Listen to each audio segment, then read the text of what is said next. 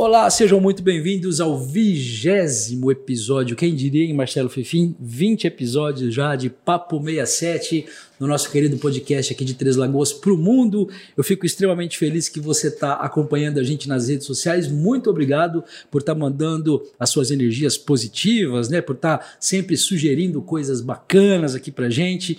E nós estamos no mês do jornalista, dia 7 de abril, aí tivemos o dia do jornalista e aí, para comemorar, eu estou recebendo aqui uma baita de uma jornalista, mas que também não é só jornalista, não. Ela tem outras facetas da história dela que a gente vai conhecer hoje.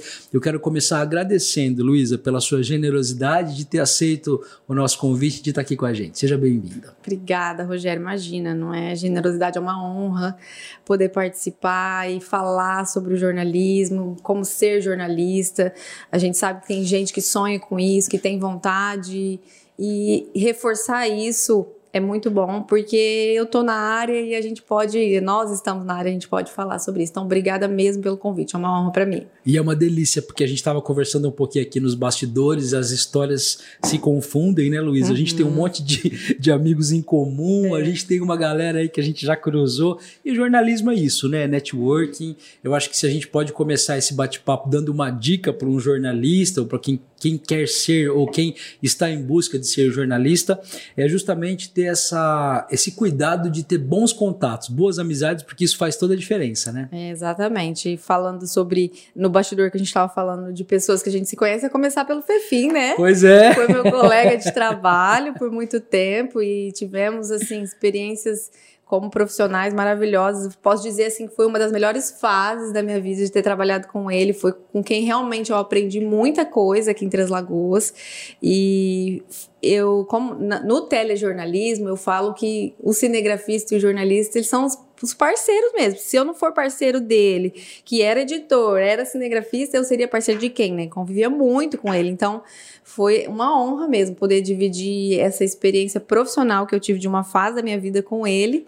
E, com certeza, é, essa vontade de ser, né? Dar essa dica, assim, para quem quer é o principal. É sonhar e realizar dentro daquilo que você puder, é claro, mas ter essa vontade de ser é principal na hora de escolher ser jornalista. Luísa, mas eu tenho umas perguntas ótimas sobre o Fifinho, vou deixar elas para o final. Pode tá? deixar, depois, vamos depois, falar. depois você vai me contar todas. Não vou esconder nada. Vamos começar te perguntando o seguinte, tem muita gente que confunde, você não é treslagoense, né? Não, não sou treslagoense e nem sou aparecidense, porque eu, eu, na verdade, eu fui criada em Aparecida Taboado.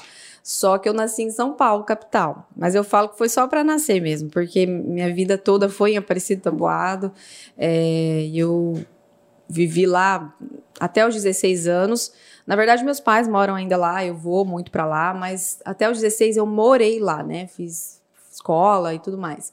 E aí eu fui estudar fora, que foi o terceiro ano, fui fazer terceiro ano em São José do Rio Preto. E de lá eu já fui fazer faculdade e não voltei mais para morar, mas sempre que eu posso eu tô lá, porque é uma cidade que eu amo e tô sempre lá mesmo, assim, por conta da, das, dos amigos e família mesmo. Você foi criada, então, lá em Aparecida e tem parte do, da sua família que tá lá Só ainda. meus pais. Ah, meus, minha pais. família mesmo é de São Paulo. Meus pais, meu pai e minha mãe que moram em Aparecida, hoje a minha irmã também, que é a minha única irmã também não mora mais lá. E as amigas, né? Os amigos, os laços que a gente cria ao longo dos anos todos. Mas é, família mesmo, só meu pai e minha mãe. E como seus pais foram para lá? Então, meu pai formou em agronomia. Minha mãe é economista. Na época, até, até a história é muito engraçada, porque meu pai formou em, em agronomia e aí ele estava em São Paulo, os dois são paulistanos, de São Paulo capital. E aí ele se viu assim, para onde eu vou, né? Porque agrônomo, ele na época de certo pensou, agrônomo numa capital paulista, vou fazer o que aqui? Meu, meu avô era médico, pai dele, então não tinha muito para onde ele correr. E ele tinha um padrinho de a madrinha dele de batismo, era uma tia-avó que morava em Aparecida e falou: "Vem para cá que eu vou te ajudar, né? Aqui você vai trabalhar comigo e vamos estar tá junto aqui em Aparecida Boada. E ele foi, mas a princípio eu não, eu não sei se foi para ficar. E a minha mãe em São Paulo, trabalhando num banco, formada em economia de certa pessoa. Meu Deus, o que vai ser da minha vida? Eles não eram casados ainda. Aí casaram, e ele falou: eu vou ficar aqui, aqui que é minha vida, vou construir minha carreira aqui, porque eu tô, vejo mais progresso aqui. Viu boas oportunidades, Sim. né? E ficou. E aí minha mãe, ela fala, na época eles moraram numa fazenda.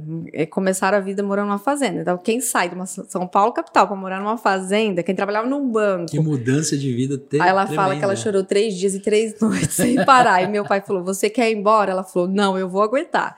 E hoje ela fala que foi a melhor coisa que ela fez na vida dela. Olha isso assim, a gente vai para São Paulo, meu pai, por exemplo, quase não vai, ele já não se adapta mais àquela rotina, né? Nem, mesmo que você for para passear, ele já fica angustiado.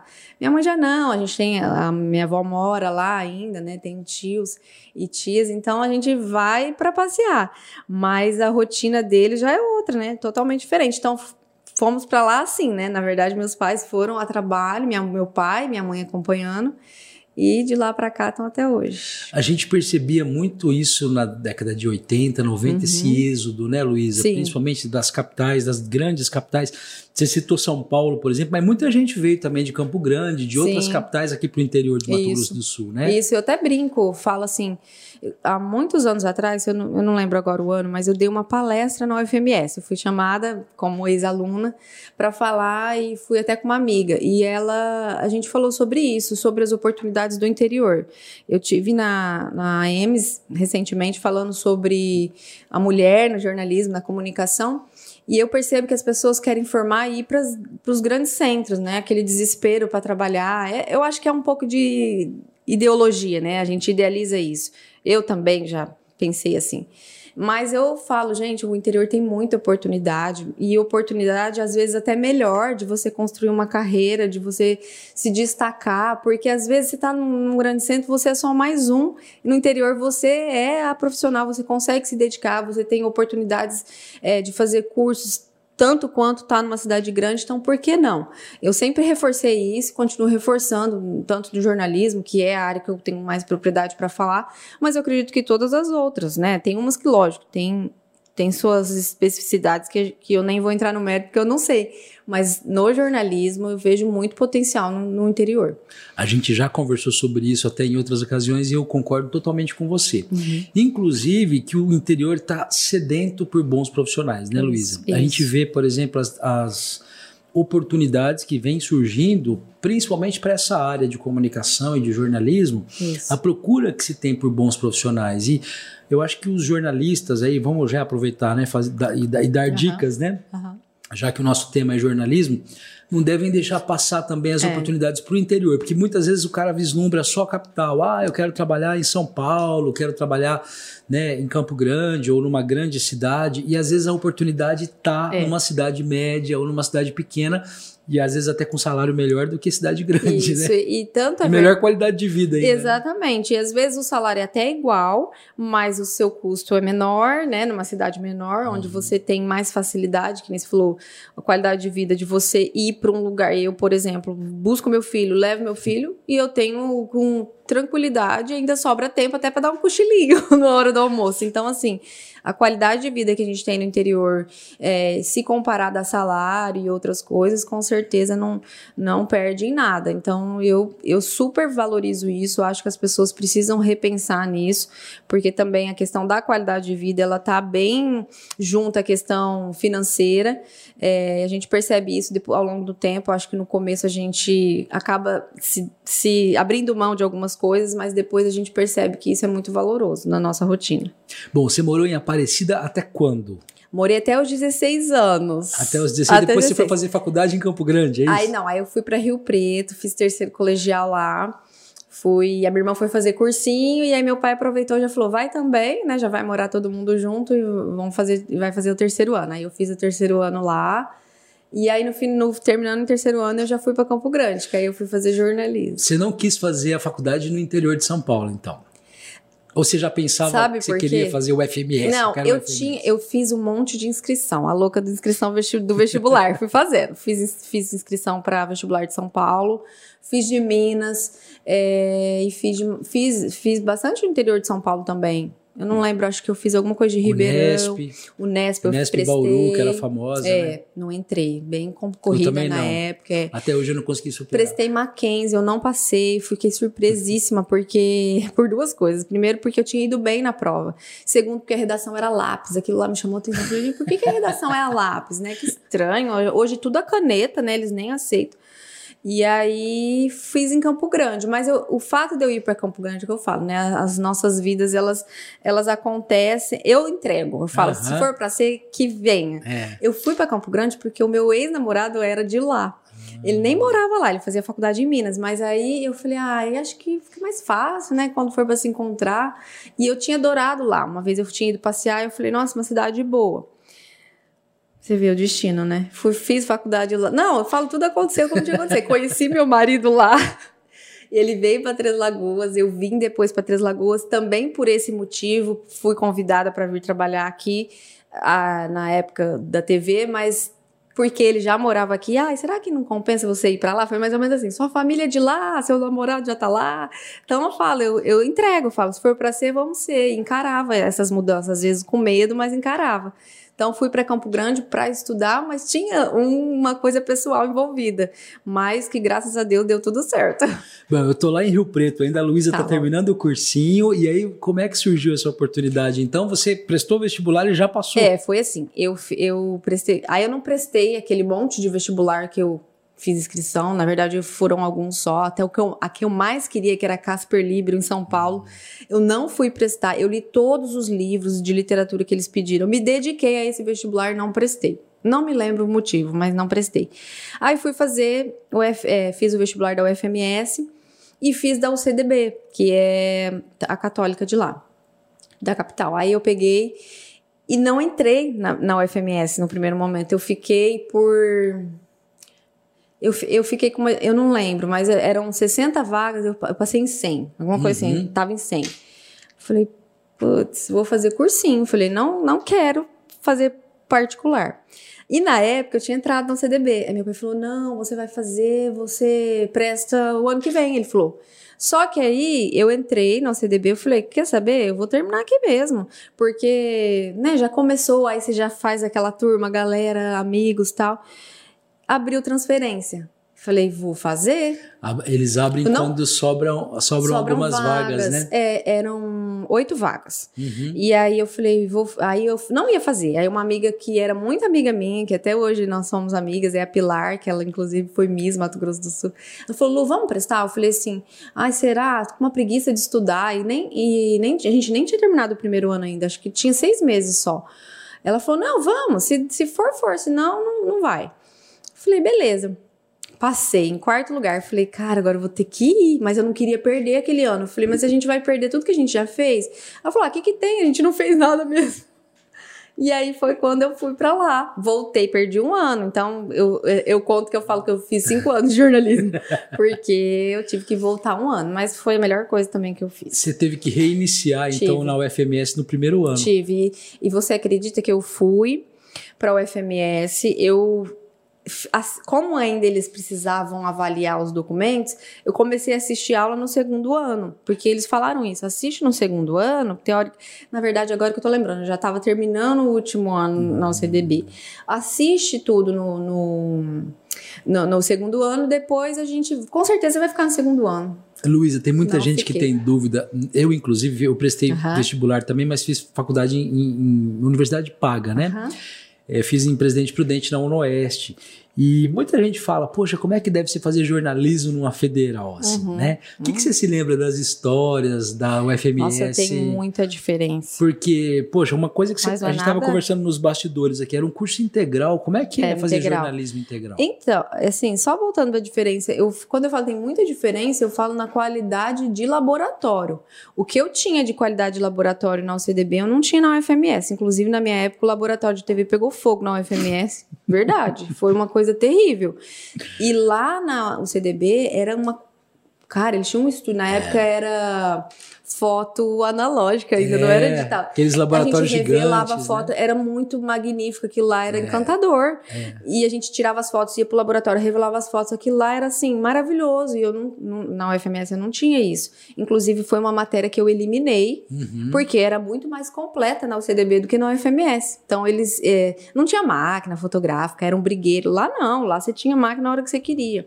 Então, tem sim as suas qualidades e vantagens de estudar numa escola particular, uhum. numa faculdade particular.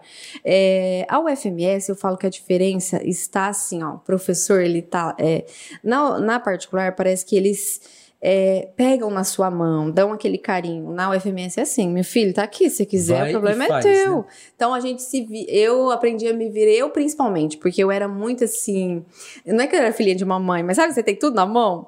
Eu tive que aprender a me virar ali. Foi ali que eu falei, opa, aqui eu sou qualquer uma, Você deixa eu começou a sentir mesmo a água batendo ali, né? isso, aí foi a hora que eu peguei jeito pra coisa.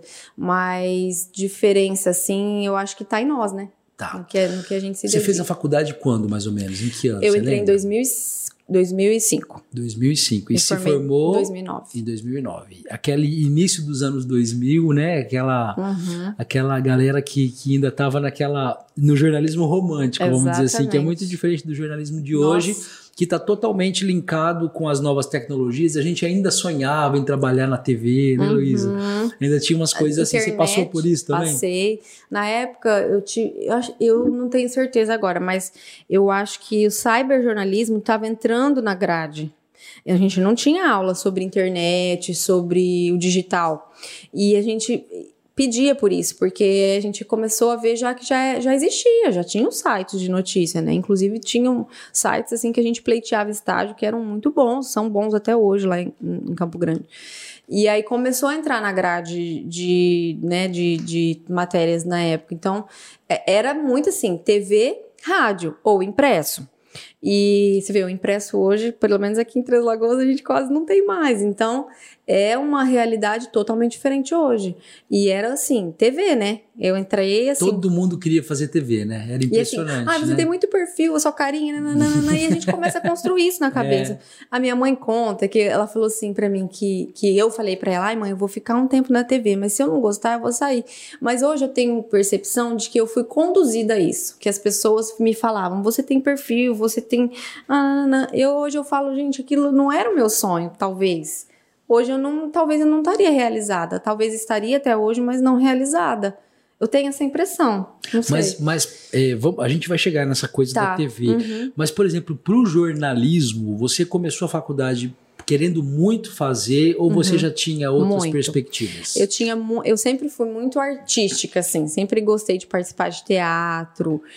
Eu sempre fui muito pra frente, eu não tinha vergonha de nada, eu gostava de me mostrar. Meu pai falava, você gosta de se mostrar? Eu sempre fui muito assim. E aí eu tinha vontade de ser atriz. E um dia eh, eu tinha, eu, a gente tem um, familiar, não temos muita proximidade, mas ele é filho de um primo do meu pai. Ele estava chegando no Brasil, ele estava morando fora do país, no Canadá, e ele estava chegando no Brasil. E ele era cantor, músico lá, e ele tava, ele, era, ele é muito bonito, assim, ele foi apresentador do, de um programa da Disney Channel na época. E ele conversou comigo, eu tinha 13 anos, ele falou assim pra mim, não faz jornalismo não, naquela época eu já queria fazer jornalismo, 13, é, queria fazer alguma coisa ligada a isso. Ele falou assim, não faz é, artes cênicas não, ele falou assim, faz jornalismo, que é uma área que pode te levar para o que você quer, mas também vai te dar mais opção. E aí eu comecei a pesquisar sobre jornalismo, o que, que era o jornalismo, o que, que fazia e o que, que eu poderia ser também com o jornalismo. E eu descobri que eu gostava muito de escrever, que aí eu comecei a ter matérias relacionadas a isso que eu poderia me, me identificar, que foi a redação, que eu amava fazer redação, tirava notão nas redações da, da, da escola. Eu falei, gente, eu acho que é isso então, porque eu acho Você que é mal em matemática? péssima, sou péssima até hoje, eu não sei fazer troco, conta de troco. Será que é mal de jornalista? Da, isso? eu acho que de jornalista e pessoal de humanas, né? Sou péssima, eu sou zoada até hoje pelas minhas amigas, que eu fico assim, sabe, carregando. Sou péssima pra conta. O povo passa a perna em mim, se deixar. E aí, foi aí que eu descobri, na, na escola, fazendo redação, e aí com essa dica, que eu acho que foi uma dica importantíssima na minha vida, de entrar numa área que me desse mais oportunidades, né? E dentro daquilo que eu queria fazer. E aí eu desencantei também com essa história de ser atriz, já falei, não, isso- não quero isso não. Falei, Inconscientemente, você já queria estar na TV? Você acha isso? é, aí com essa vontade de me aparecer, talvez, de, de querer, né? É, fazer alguma coisa de teatro, e aí eu falava, gente, eu acho que TV. E aí as pessoas começavam a falar, é, eu acho que combina com você, eu acho que você tem perfil, eu acho que você é bonito. E só que essa história também já caiu por terra, né? Antigamente eles valorizavam muito a, a pessoa, né, a beleza. Hoje em dia não tem mais nada disso, na minha opinião não tem, e nem deve ter mesmo. Mas eu acho que eu fui construindo isso na minha cabeça. Eu fui imaginando que realmente o meu perfil era um perfil de TV. Tanto é que eu, minha primeira aparição na TV foi Mapa Tempo, porque antigamente, até hoje, né, as mulheres do tempo são lindas, né? Se você for ver. Elas eram escolhidas a dedo, a né? dedo. E aí eu fui. Não, parece até que eu tô me achando linda, não, né? Mas, mas, você é muito bonita. Obrigada, você mas é muito assim, bonita mesmo. Mas historicamente, essa, essa coisa do, da moça do tempo, ela já ela é. cria um. Na, na, visão das pessoas mais antigas e tal, nossa, moça do tempo, uhum. né? Aquela que aparecia no Jornal Nacional lá, linda, e né? E quando a gente. Quando eu fiz, eu era estagiária. Você fez na TV já? Na, na TV? TV Morena. Uhum. E aí eu tenho até um mapa tempo até hoje. Depois eu vou eu te quero mandar, ver isso. vou te mostrar. eu salvei, porque eu falei, essa daqui vai ficar salva. Foi minha primeira, primeira participação. Só que eram três, eram três estagiárias, que era eu, a Bianca Celoto. A Bianca Celoto. E a Pilar, que era essa que eu falei que foi Miss uhum. Mato Grosso do Sul. E aí eu acho que eles falaram, meu Deus, vamos às três. Aí a gente revezava, era só sábado que a gente uhum. fazia. Era um sábado um, outro sábado da outra, outro sábado da outra. Eu falei, foi uma experiência muito legal, porque a gente foi minha, realmente minha primeira vez que eu, que eu me e, e fazer mapa tempo não é fácil, não, porque você tem que olhar assim. Não eu lembro que você ficava. lugares, é, né? e daquela época, não é que nem hoje, que é a TV mesmo, é. era você ficava apontando assim. É, você, você, tinha que saber onde estava ali, Exatamente. né? Porque você errasse. Mas foi, foi uma experiência, foi minha primeira experiência, assim, de aparecer pro estado, foi muito legal, né? Então a gente pode dizer que você entrou na TV também por causa da sua beleza, que você realmente eu é acho, bonita. é, eu acho que eles valorizavam muito é, isso. Na, na época, época era muito valorizado, é. né? Acho que hoje, igual você falou, tá meio. meio ah, diferente. eu acho que isso já caiu por terra. Acho que competência fala mais Eu não sei alto. como que eu entrei, porque eu sempre ouvia das pessoas que eu era feinho. Não! Todo mundo falava, eu tinha um chefe, eu nunca esqueço, o Homero, meu chefe na Band, ele falava, Rogério, você é bom, mas você é muito feio. Ai, que dó, gente. que sinceridade cruel. Mas é interessante essa história. Você sabe que tem uma, uma, uma característica do jornalista, principalmente Uhum. de faculdade, né, Luísa? O pessoal que, os estudantes que entram para essa coisa de TV, que realmente a pessoa tem que estar no auge da beleza e tudo mais. É. Antigamente tinha um Tinha, pouco disso sim. tinha. Eu acho que havia assim uma seleção. Nossa, e- Nós tivemos chefes antigos, Uhum. tanto você quanto eu, porque a gente sim. militou ali na mesma época. E a gente ouvia muito isso assim nos bastidores, né? Aquele cara não fotografa bem, É. aquele cara não fica legal no vídeo. Era uma Olha, forma de um preconceito. Isso que eu ia falar né? agora. Absurdo, que às vezes o cara era um puta de um, Uhum. de um repórter excelente, excepcional, tinha um texto ótimo, uma dicção boa, mas porque ele não estava nos padrões que eram exigidos para a época, ele acabava ficando de fora. Não é errado isso? Você não acha um Nossa, preconceito absurdo? eu vou te contar uma história que é anda meio próximo a isso. Primeiro, essa questão da beleza, isso aí é. Tanto é que eu, eu- era ruim de ver, porque às vezes as pessoas que vão falar que não eram tão belas ao vídeo, elas ficavam de fora dos projetos. E eu, e eu acho péssimo isso, justamente porque às vezes era uma pessoa. Né, a gente às vezes não me, não me aprofundava, mas eram excelentes profissionais que estavam ali competindo no mesmo nível, né? Uhum. e eram excluídos por isso. E eu sentia muito assim, ó, eu tive uma experiência de um dia que eu era assim nova demais naquela época assim, a gente estava até conversando sobre esse vestibular. Eu tinha, eu me formei com 21 anos, então, né, muito nova. E eu devia ter na época uns 19, 20, eu não lembro. E aí eu fui para uma reunião de pauta e a gente estava os estagiários que participavam, tinha, tinha o pessoal da produção de reportagem. E eu, eu sempre fui assim. Meus pais, eles, graças a Deus, me, me, me, que eles puderam dar para mim, eles me proporcionaram. E eu sou muito grata a isso. Eles não me mimaram. Meu pai, ele sempre me ensinou a pescar. Mas aquilo que estava ao alcance dele, ele fazia. Então, eu tinha um carro. que naquela época os meus amigos não tinham. Eu tinha um carro que eu ia, que eu ia pra faculdade, me virava. E ele tinha um chefe que ele não suportava. Ele não me suportava, eu não sei porquê, ele não ia com a minha cara. E aí um dia ele virou e falou assim, numa mesa assim de reunião de pauta, ele falou assim: "Eu não sei por que que gente rica olhou para mim, faz jornalismo". Eu falei: "Mas eu não sou rica?". Ele ele falou assim: Ah, mas você tem um carro para. Eu falei, mas meu pai que me deu. Eu não sou eu, eu, eu vou ser rica. Eu falei para ele, ainda não sou. Ah, e eu senti um preconceito naquilo ali. Por que, que meu pai me deu um carro, eu não posso ser jornalista? Tinha uma galera militante Nossa, absurda. Né? Então, assim, e a outra coisa, que o jornalista é tudo, sabe, é. aquele jeitão largado. Gente. Maconheiro. É, já, já chegava com esse estigma, assim, já olhava a gente torto. E olha, eu vou falar, eu, eu sou muito grata aos meus pais, porque meu pai, ele era assim, ó. Meu irmão fez medicina, eu fiz jornalismo. Ele falava assim: essa daqui é minha filha que faz medicina, e essa é minha filha que faz jornalismo. Ele Ainda sempre... bem que ele não falava: essa daqui é minha filha não. que vai ser rica, e essa daqui é que vai ser pobre, né? Não, mas ele me apresentava de igual, assim: essa é minha filha faz jornalismo, ela faz. É, ele falava muito assim: na época, é, estagiar na TV Morena, que é, eu sou muito grata também por isso, foi minha escola de, de, de experiência técnica. É, eu consegui sozinha aquilo. Eu fui, eu enviei meu currículo, eu fui chamada. Você estava em que ano na faculdade? Quando você começou Eu estava no terceiro ano. Então eu que fiz tudo sozinha. Ninguém falou: olha, eu tenho uma filha, olha, eu tenho uma conhecida. Não.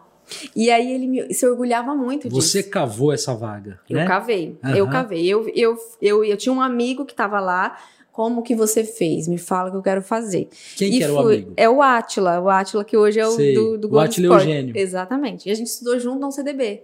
Ele falou, Luiz, você vai falar com fulano, você vai uhum. falar que isso e isso. Eu falei, beleza.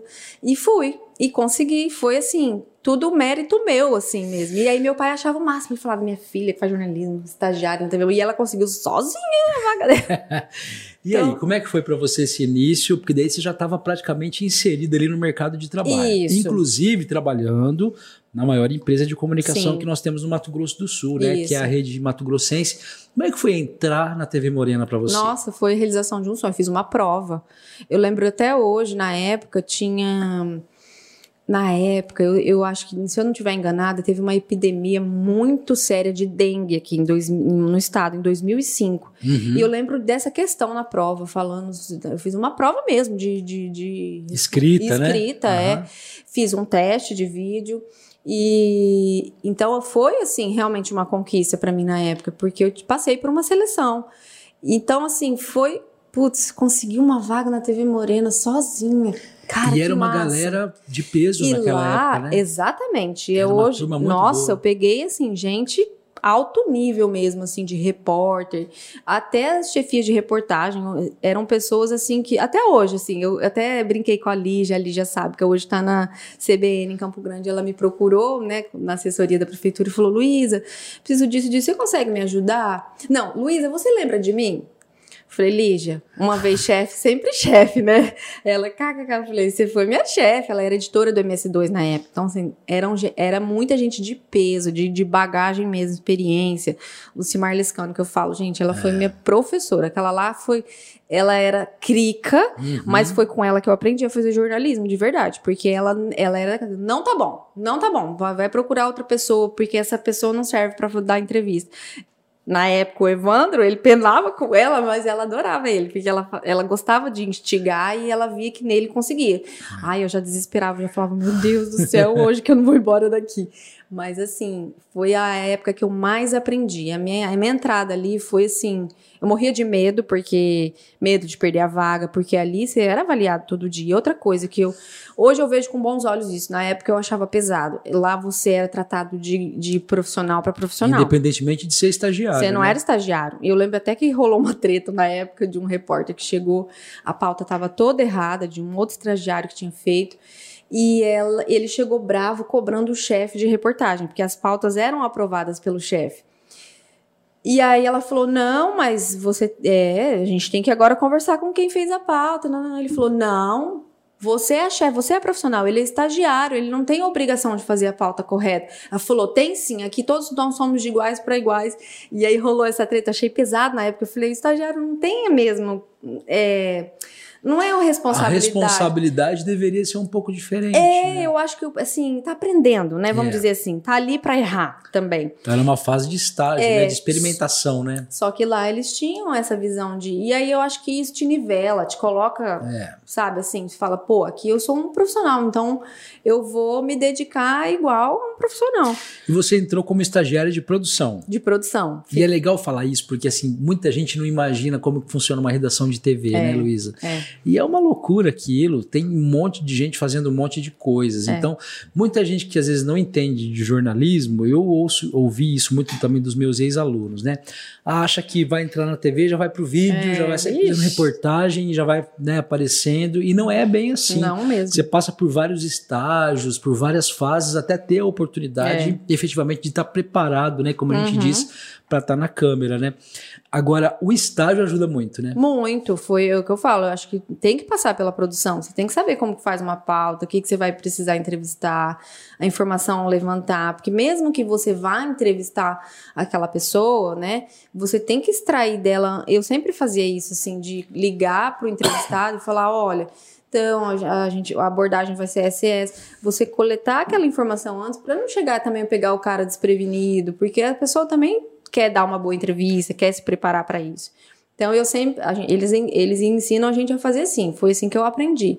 Tanto é que quando eu me formei, eu fui contratada para ser produtora. Eu não fui repórter de primeira, era a vaga que tinha. Era uma Uhum. vaga em Dourados para produtora. Ai. E aí você foi vai pra- entrar numa E outra. aí você foi para Dourados? Fui. Fui pra Dourados, o salário era péssimo. Eu chorei, chorei, chorei, chorei. Meu pai falou. Aí eu falei, pai, não estudei quatro anos pra ganhar só isso. Meu pai falou, você vai. Ele falou, é a sua oportunidade, é a oportunidade que você tem. Você não quer trabalhar na TV? Então você vai, você vai. A gente vai te ajudar da forma que for. E fui, e novamente, repito, foi a melhor coisa que eu fiz. Porque mesmo não, te- não sendo um salário bom, não era mesmo, é, acho que nem, nem é ético eu falar, mas era a minha oportunidade. Talvez eles estavam até me testando. Eu- hoje eu enxergo assim, tá me testando, porque para ver até onde eu vou. Você já entrou como profissional ali. Como né? profissional. Você foi para ser produtora mesmo. Produtora. Aí eu fazia a apresentação do MS2. Aí Hum. me colocaram na apresentação. Então eu produzia pauta Uhum. e à noite eu fazia a apresentação do jornal. Até que surgiu a vaga. Aí de vez em quando eu fazia reportagem, porque às vezes os plantões de finais É. de semana eu fazia. Você ficou quanto tempo em Dourados? Quatro meses. Aí vim para Três Lagoas. Transferida. Transferi. Vim primeiro para cumprir 15 dias de atestado da repórter que estava aqui. Fiquei 15 dias. Aí, quando tava um. No dia que eu ia embora, meu ex-chefe que eu falo, eu adoro ele até hoje também, o Tonhão, falou: Luísa, pode vir, mas eu tô achando que você vai voltar. Pode voltar, mas eu tô achando que você vai voltar. Eu falei: ai meu Deus, eu já tinha. Fazia quatro meses que eu tava lá só, com casa alugada, né? Minha mãe, coitada, minha mãe fala: minha vida foi fazer mudança com as meninas. Vai pra Rio Preto, vai pra Rio Grande. Ah, minha irmã também. Quando terminava uma mudança, começava É. outra, né? E a, e a minha Essa é a vida mudança Dourados jornalista, foi viu? uma loucura, porque a, a gente entrou na casa, não tinha água, não tinha energia. Eu falo, ela, que ela encostou no cabo de vassoura, vassoura e ela chorava. Eu não aguento mais, a minha mãe. Eu falo, mãe, sua vida era sofrida demais. Ela fala, Deus me livre, vocês me deram muito trabalho. e aí eu fiquei já pensando, meu Deus, vou de Dourados para Três Lagoas é longe, né? Mas foi você que quis vir para Três Lagoas Então, ou surgiu a vaga? Tinha a vaga. Você queria muito trabalhar com o Fefim, É, fala a Na verdade. época o Fefim não tava. Se ele tivesse, eu falo que eu estaria até hoje na TV.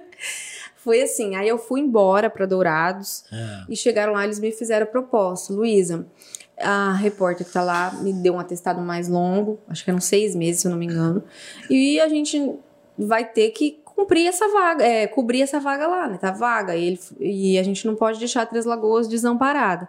Você não tem interesse de ir lá, sua família é de lá, da região, seu Aí começam, namorado... aí começam os, É. os argumentos. Aí começa a te convencer.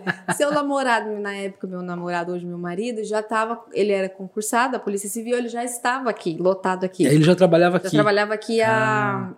é, há há oito meses ele já estava aqui. Poxa vida. Aí eu falei, será? Eu, eu tinha uma certa preocupação. A proposta era boa e era ruim. Era boa porque o salário era melhor, que aí eu vinha como repórter, Uhum. é, e tinha já as, os benefícios a mais, É, porque eu benefícios. desenvolvia funções a mais. Mas, ao mesmo tempo, era uma cidade que se afastava da capital, aí vinha aquela coisa, se afastava da capital, que tinha uma estrutura menor, porque na, hoje faz ao vivo aqui, mas na época não fazia. Eu falava, ah, eu não vou me desenvolver nisso, né? E eu tenho, até hoje eu tenho dificuldade para fazer ao vivo, porque eu não sou boa no improviso, então eu queria treinar aquilo lá. Uhum. Falava, e agora? É bom e é ruim? Que que... Ah, mas eu vou. Eu sempre fui assim, né? Eu sempre pensava positivo. Não, mas eu vou, eu fico um tempo, depois eu vou embora, né? Eu dou um jeito de conseguir uma transferência e tal. E vim. Encarei assim, eu adorava aqui. No começo, nossa, eu acho que eu deixava o cinegrafista louco. Eu inventava a pauta até da árvore que nascia. Eu falava, não, a gente tem que fazer alguma coisa, porque a gente tinha meta também. Uhum. Era uma matéria por dia. Lógico que nem sempre a gente conseguia, mas tinha que fazer. E aí eu me encaixei muito bem aqui. Nossa, eu adorava. Eu, foi uma cidade as pessoas me reconheciam, sabe? Assim, na rua, eu falava, gente, que legal, meu trabalho está sendo visto. O pessoal da região também, quando eu ia fazer pauta em outras cidades, as pessoas assistiam. E aqui você assumiu mesmo o desafio de de, da reportagem. Reportagem, né? mas Você- eu era produtora. Aqui não tinha Ah, estagiário, tá. não tinha Você nada. já fazia as suas próprias pautas, É, então, né? mas pra mim era fácil isso, porque aí eu já, já Você já- tinha aquela experiência. Já tinha desde a época do, Ah, do- do estágio, né? Já aquela tinha lá passado já era pela, maior- pela escola, A né? maior experiência que eu tinha era de produtora. Então as pautas pra mim já eram mais tranquilas. E aí você chegou em Três Lagoas em que ano? 2010. 2010. 2010. Meu 2010. Deus. Aí eu fiquei até 2012. E aí. 12 anos já, hein, Luísa? Aham. É inacreditável. É que a gente não conta, tempo, né? Mas a hora que a gente conta, a gente assusta. Tanto tempo que já passou. 12 anos atrás você chegava em Três É, Lagoas Três como Lagoas. repórter. É. E aí você é, veio realmente para assumir, pra, primeiro para cobrir essa vaga, Vaga né? que Mas eu- aí Eu, acabou eu, ficando É, mesmo. porque a gente já imaginava que a repórter que estava, ela não voltaria para cá, porque ela já não estava bem aqui, feliz. Uhum. E aí a gente já sabia que ela não retornaria para para sede da TV daqui. Então eu falei, eu vou aproveitar essa oportunidade, que não deixa de ser boa também, porque é uma cidade que pega toda a região do Bolsão, né? Faz um. Eu pensava assim, se eu mesmo com essa estrutura menor eu desenvolvi um bom trabalho, eu vou me destacar também, Uhum. mesmo com uma- as possibilidades menores de, assim, de não ter o ao vivo, algumas coisas que eu não tinha oportunidade. Mas eu também posso me destacar de outras formas. Então eu pensava assim, vou aproveitar isso como um- uma passagem, né? Só que o negócio foi ficando. e aí eu tive assim. É, isso de- que eu falo da equipe é muito importante, porque na TV é, você lida todo, aquele momento todo com a sua equipe. É uma equipe grande, inclusive nos bastidores, que muita gente nem Exatamente. faz ideia de quantas pessoas estão envolvidas. E eu né, sempre Luísa? fui muito de equipe, de trabalhar em equipe. E eu não tive boas experiências no começo aqui, então isso foi muito sofrido para mim. Eu queria, eu queria muito fazer e eu não tinha mesmo o retorno da minha equipe. É, então eu, antes de chegar no Fefinho, eu passei por dois cinegrafistas. E o cinegrafista também a gente tem que considerar, ele era cinegrafista, motorista, ele editava, era muita função pesada também, porque Uhum. naquela época aquela câmera daquele tamanho, sabe, nesse calor de Três Lagoas, então tudo isso a gente tem que considerar. Então, e eles não tinham também a mesma experiência, assim, porque para trabalhar, para você ser cinegrafista num- numa rede, numa filiada da Rede Globo, você também tem que ser bom, não é? Não é qualquer um, eles também não querem qualquer um, é tudo alto padrão. E eu não sentia isso com as experiências que eu tinha tido antes, de ver os, os caras que trabalhavam em Dourados, em Campo Grande. Eu falava, gente, será que isso vai me atrapalhar? E aí eu sim comecei a ter um- uma certa dificuldade. Eu não lembro quando o Fefinha entrou. Você lembra quando foi, Fefinha? Assim, que faltou quanto tempo que eu saí? Um ano? A gente ficou. Então. Então eu fiquei dois, dois anos e meio na TV aqui. Uhum. Um ano e meio eu fiquei capengando com. Praticamente com dois lá. Eu não lembro se foi dois ou mais de um, mas o que eu lembro se foram dois. E aí o Fefinha entrou. Foi quando realmente o meu trabalho foi. Que andou, a gente era muito parceiro, a gente saía assim, a- até segredinho, assim, né? Que a TV Morena não escute a gente. Mas chegava na quinta-feira e falava, enfim, vamos adiantar a pauta de sexta, porque aí a gente só chega amanhã, só edita, já. Bora. Aí eu e o Fefi já caía pra rua, fazia as pautas de sexta-feira pra gente ficar mais tranquilo na sexta, só fazer edição. Mas aí a gente só se ferrava, porque chegar na sexta acontecia um factual. Acontecia um factual. Vai, vai os dois trabalhar. Mas Aí era- quando vocês achavam que vocês iam terminar o dia, que vocês iam tomar um café na padaria, caía um, um caminhão lá e vocês Eu tinham não que sei fazer se um era o. Fefim que tava comigo uma vez, a gente tava lá em Aparecida, eu não lembro. E aí a gente fez, foi para fazer uma pauta e a gente foi comer, já era assim, fim, noite já, a gente ia voltar à noite. Eu vi um carro da polícia passando, não sei, não lembro se era você. Acho que era o Gesiel, não lembro. Aí eu falei assim, é, tava com, a minha mãe até falou, vou jantar com vocês. A gente foi no espetinho, tava comendo espetinho, passou um carro da polícia. E a gente podia vir embora, fecha os olhos, não vai fazer essa matéria, pelo amor de Deus, você tá indo embora para Três Lagoas, já era noite. Olhei e falei, vamos pra delegacia, deu algum BO. Aí tinham prendido um traficante lá, eu era assim, sabe? Eu gostava muito, amava o que eu fazia. Era instigada mesmo, né? Aos fatos ali, Exatamente. né? Exatamente. Eu ficava coçando. Pra... Eu acho que essa é a grande essência do jornalista. É. E, e, jornalista de TV, principalmente, né, Luísa? Porque tem essa coisa da, do imediatismo. Uhum. A TV, ela é um produto do rádio, né? É. Ela traz com muito imagem. dessa coisa do imediatismo com uhum. imagem. É. Então, eh, eu acho que tá antenado. Esse também, essa também é uma importante dica aí para galera que, que, que tá ainda em busca da, da profissão. TV tem que curtir realmente tem. essa coisa do factual, de estar tá sempre antenado com é. o que está acontecendo na hora. o preguiça. fato na hora, né? É não ter preguiça. Você sabe uma vez que eu tô lembrando, você tá falando disso, tô lembrando daquele temporal. Não sei se você tava aqui na Eu não tava, mas a história você, é famosíssima, sabe, é. né? Muito fácil. Você, chegou a cobrir Cobri, isso? Cobri, foi em 2010. Aquele temporal, eu juro por Deus, eu acho que eu, eu falei, gente, pelo amor de Deus, eu preciso dormir. Eu acordei com uma ligação da menina que trabalhava no financeiro da TV e falou: Luísa, você viu o que aconteceu? Eu tava, eu tava na minha, onde eu morava, eu morava é. ali na Jardim Mercante. Não tinha não passado. Não tinha passado com forte. tanta força, então eu não vi. E naquela época não é igual hoje, o WhatsApp, que você olhava e você já recebia. Não tinha, eu só recebi uma ligação dela, já tava quase terminando de me arrumar para ir pra TV. Ela falou assim: vem embora, porque a cidade está devastada. Eu falei, mas o que, que aconteceu? Ela falou: você não viu aquele vento? Eu falei, vi, mas eu não tinha noção que tinha acontecido. Ela falou, Luísa, deu um vendaval noite passada. Eu falei, ela falou, mas teve lugares que, assim, devastou. Aqui na Lagoa tá um uma tristeza, né? Caiu o ginásio, é, um monte de árvore derrubada, caiu. Aí fui, entrei. Eu lembro que foi uma matéria atrás da outra naquela época, não tinha ao vivo, então era boletim, era toda hora. Assim. Você tinha que estar tá gravando o tempo todo e mandando isso, isso lá para Campo Grande. Isso, e naquela época, ai, eu não posso estar falando você, era FTP, o que, que era que a gente mandava? Ah, devia ser. Acho FTP. que o Fefim não estava naquela época comigo, né? Mas acho que nessa que esse época... dia. Mas era tudo com FTP. Sistema de envio, né? Eu só lembro que eu tava indo embora para casa, acho que era umas 8 horas da noite. Me liga o editor-chefe do Bom Dia, MS. O que, que você tem pro Bom Dia de amanhã do Vendaval? Falei, nada. Ele falou assim: como assim? Falei, uai, ninguém me solicitou nada, eu fiquei o dia inteiro cobrindo todos os jornais aqui, nem pensei, desculpa. Ele falou assim: não, inadmissível. Ele falou: pode arrumar uma pauta para mim, para me mandar. Cara, eu lembro que aquele dia eu respirei fundo pra não xingar. Falei, eu tava no meu primeiro ano né, aqui, né? Foi em 2010. Então eu vim em 2010, no começo do ano. Falei, não vou. Você já tinha mandado 297 matérias. Tipo isso. E aí ainda Aí eu falei, mais uma. é. Só que o Bom Dia, ele tem um perfil de economia. Então uhum. tinha que ser alguma coisa ligada ao vendaval com economia. Aí eu falei, vamos dar uma volta aí, ver o que, que tá acontecendo. Aí cheguei, ah, é o que eu falo, Deus, Deus encaminha, né? Fui ali no Vila Verde, tava sem energia. Era um dos bairros que ficou mais, mais tempo sem energia. Acho que chegou a virar a noite, virar o dia sem energia. E aí tinha um mercadinho perdendo um monte de Nossa. coisa. Perdendo assim. Eles tinham carne, né? Peixe, Freezers, congela... é, né? Congelados, né? Perdendo.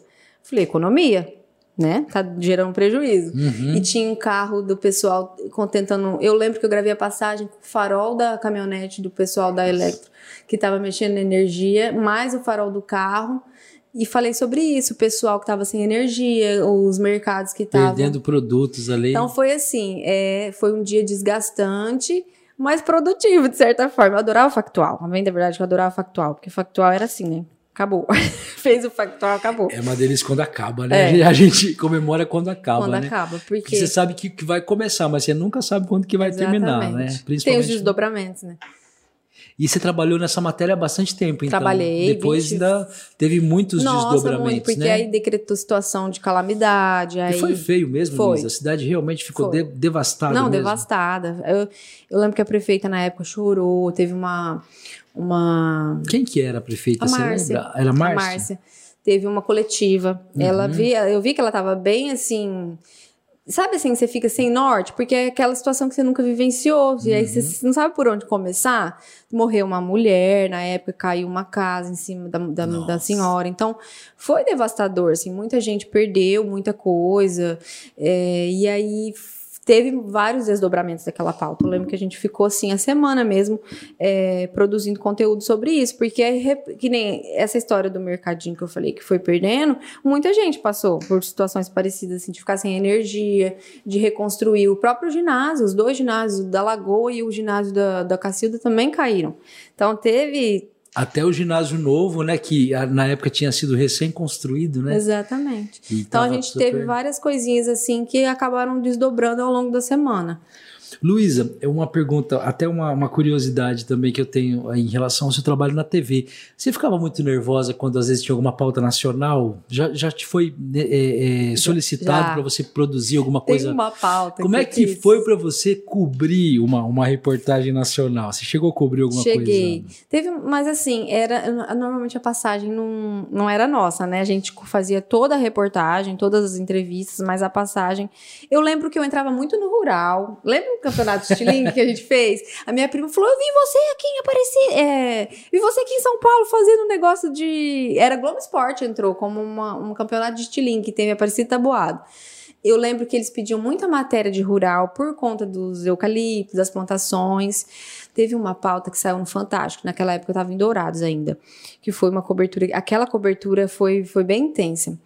Eu foi em Ivinhema, se eu não estiver enganada. Foi assim a história. Dois médicos, é, a mulher fazia o pré-natal com o médico e o outro médico não, esse o médico dela não estava de plantão. Quem estava de plantão era esse aqui. Os dois eram tratados na cidade, não se davam bem. O que aconteceu? O médico dela entrou e falou: Eu vou fazer o parto dela. Mas ele falou: Mas você não tá de plantão. Quem tá de plantão sou eu. Eu vou fazer. E ficaram os dois brigando. A mulher perdeu o filho. Poxa vida. Foi fantástico essa matéria. E eu lembro que eu cobri toda o desenrolar da pauta, porque aí eu fui, olha só, é aquela coisa, as pautas surgem assim, né? Eu fui para cumprir o campeonato. De um campeonato estadual, que tava tendo um jogo lá. Aconteceu isso e você vai fazer essa entrevista. E aí eu fiquei indo a semana, só que aí foi pro Fantástico essa matéria, é, foi pro Jornal Nacional, ela, foi, ela teve uma repercussão nacional, mas eu acabei só contribuindo, não cheguei a fazer passagem. E diversas outras. É, não, não, me recordo agora, mas a gente teve diversos outros aqui em Três Lagoas que a gente fez a mesma coisa. Mas pro Globo Rural, pro Globo Esporte, a gente enviava bastante coisa. Aí eu, eu ficava um pouquinho nervosa, mas ao mesmo tempo, como não era ao vivo, meu medo era ao vivo. eu conseguia fazer uma produçãozinha, né? A gente escreve, a gente troca uma ideia, trocava muita ideia com os meus amigos que formaram comigo, que também trabalhavam na TV é, com os próprios chefes, né, os editores, a gente faz, trocava muita ideia para não ter que ficar perdendo tempo também. Mas você chegou a fazer vivos já, também faz, Fiz, fez links? Foram, é, só que aí vinha uma estrutura de Campo Grande, de engenharia, que não era comum, mas quando eles vinham, eu fazia, eu ficava muito nervosa, isso me deixava. E isso é uma coisa legal de falar, porque é, eu também me lembro de, de, algumas vezes ter feito links, e a gente tá falando, parece que foi o século passado, mas uhum. a coisa é de 10 anos, né? é. né? Vinha um caminhão, né, Luísa? Vinha um caminhão para você Nossa, fazer um link, né? Hoje é inacreditável que com o celular você consegue Exatamente. entrar ao vivo no jornal. E antigamente parecia que tinha uma, aquilo tinha um peso maior, maior né? era e assim, era uma produção era muito... muito... Eu lembro quando teve o jogo do misto aqui. Lembro, foi uma mega produção, foi muito legal. E eu ficava muito nervosa, porque aí foi, a TV Morena fazia a transmissão dos jogos. Então, uhum. é, nossa, a cidade movimentou um monte. A gente fez um campou lá no madrugadão, várias entradas ao vivo. Eu tenho fotos desse dia, foi bem legal. E aí foi uma experiência também diferente. Adorava fazer futebol, você acredita? Você gostava? Gostava. Você curtia? E você entende de futebol? Eu, gost... eu entendia mais. Você fazia como eu, que às vezes quem escrevia meu texto era estagiário. não, eu escrevia. Só que eu sempre pedia opinião, para não. Porque mulher não, não tem a mesma linguagem, né, do homem, assim, parece, na hora de escrever. Só quem acompanhava, eu também não era tão assíduo. Mas eu gostava, eu achava uma pauta leve. Tinha muita participação das pessoas quando a gente ia fazer, as pessoas gostavam de participar. Gostavam de aparecer, o povo é, fala, né? É. é. Eu gostava de inventar uns trem doido, assim, de pegar, ai, pega aquele fulano ali, vamos construir a matéria em cima daquela legal, pessoa. Eu gostava de fazer isso.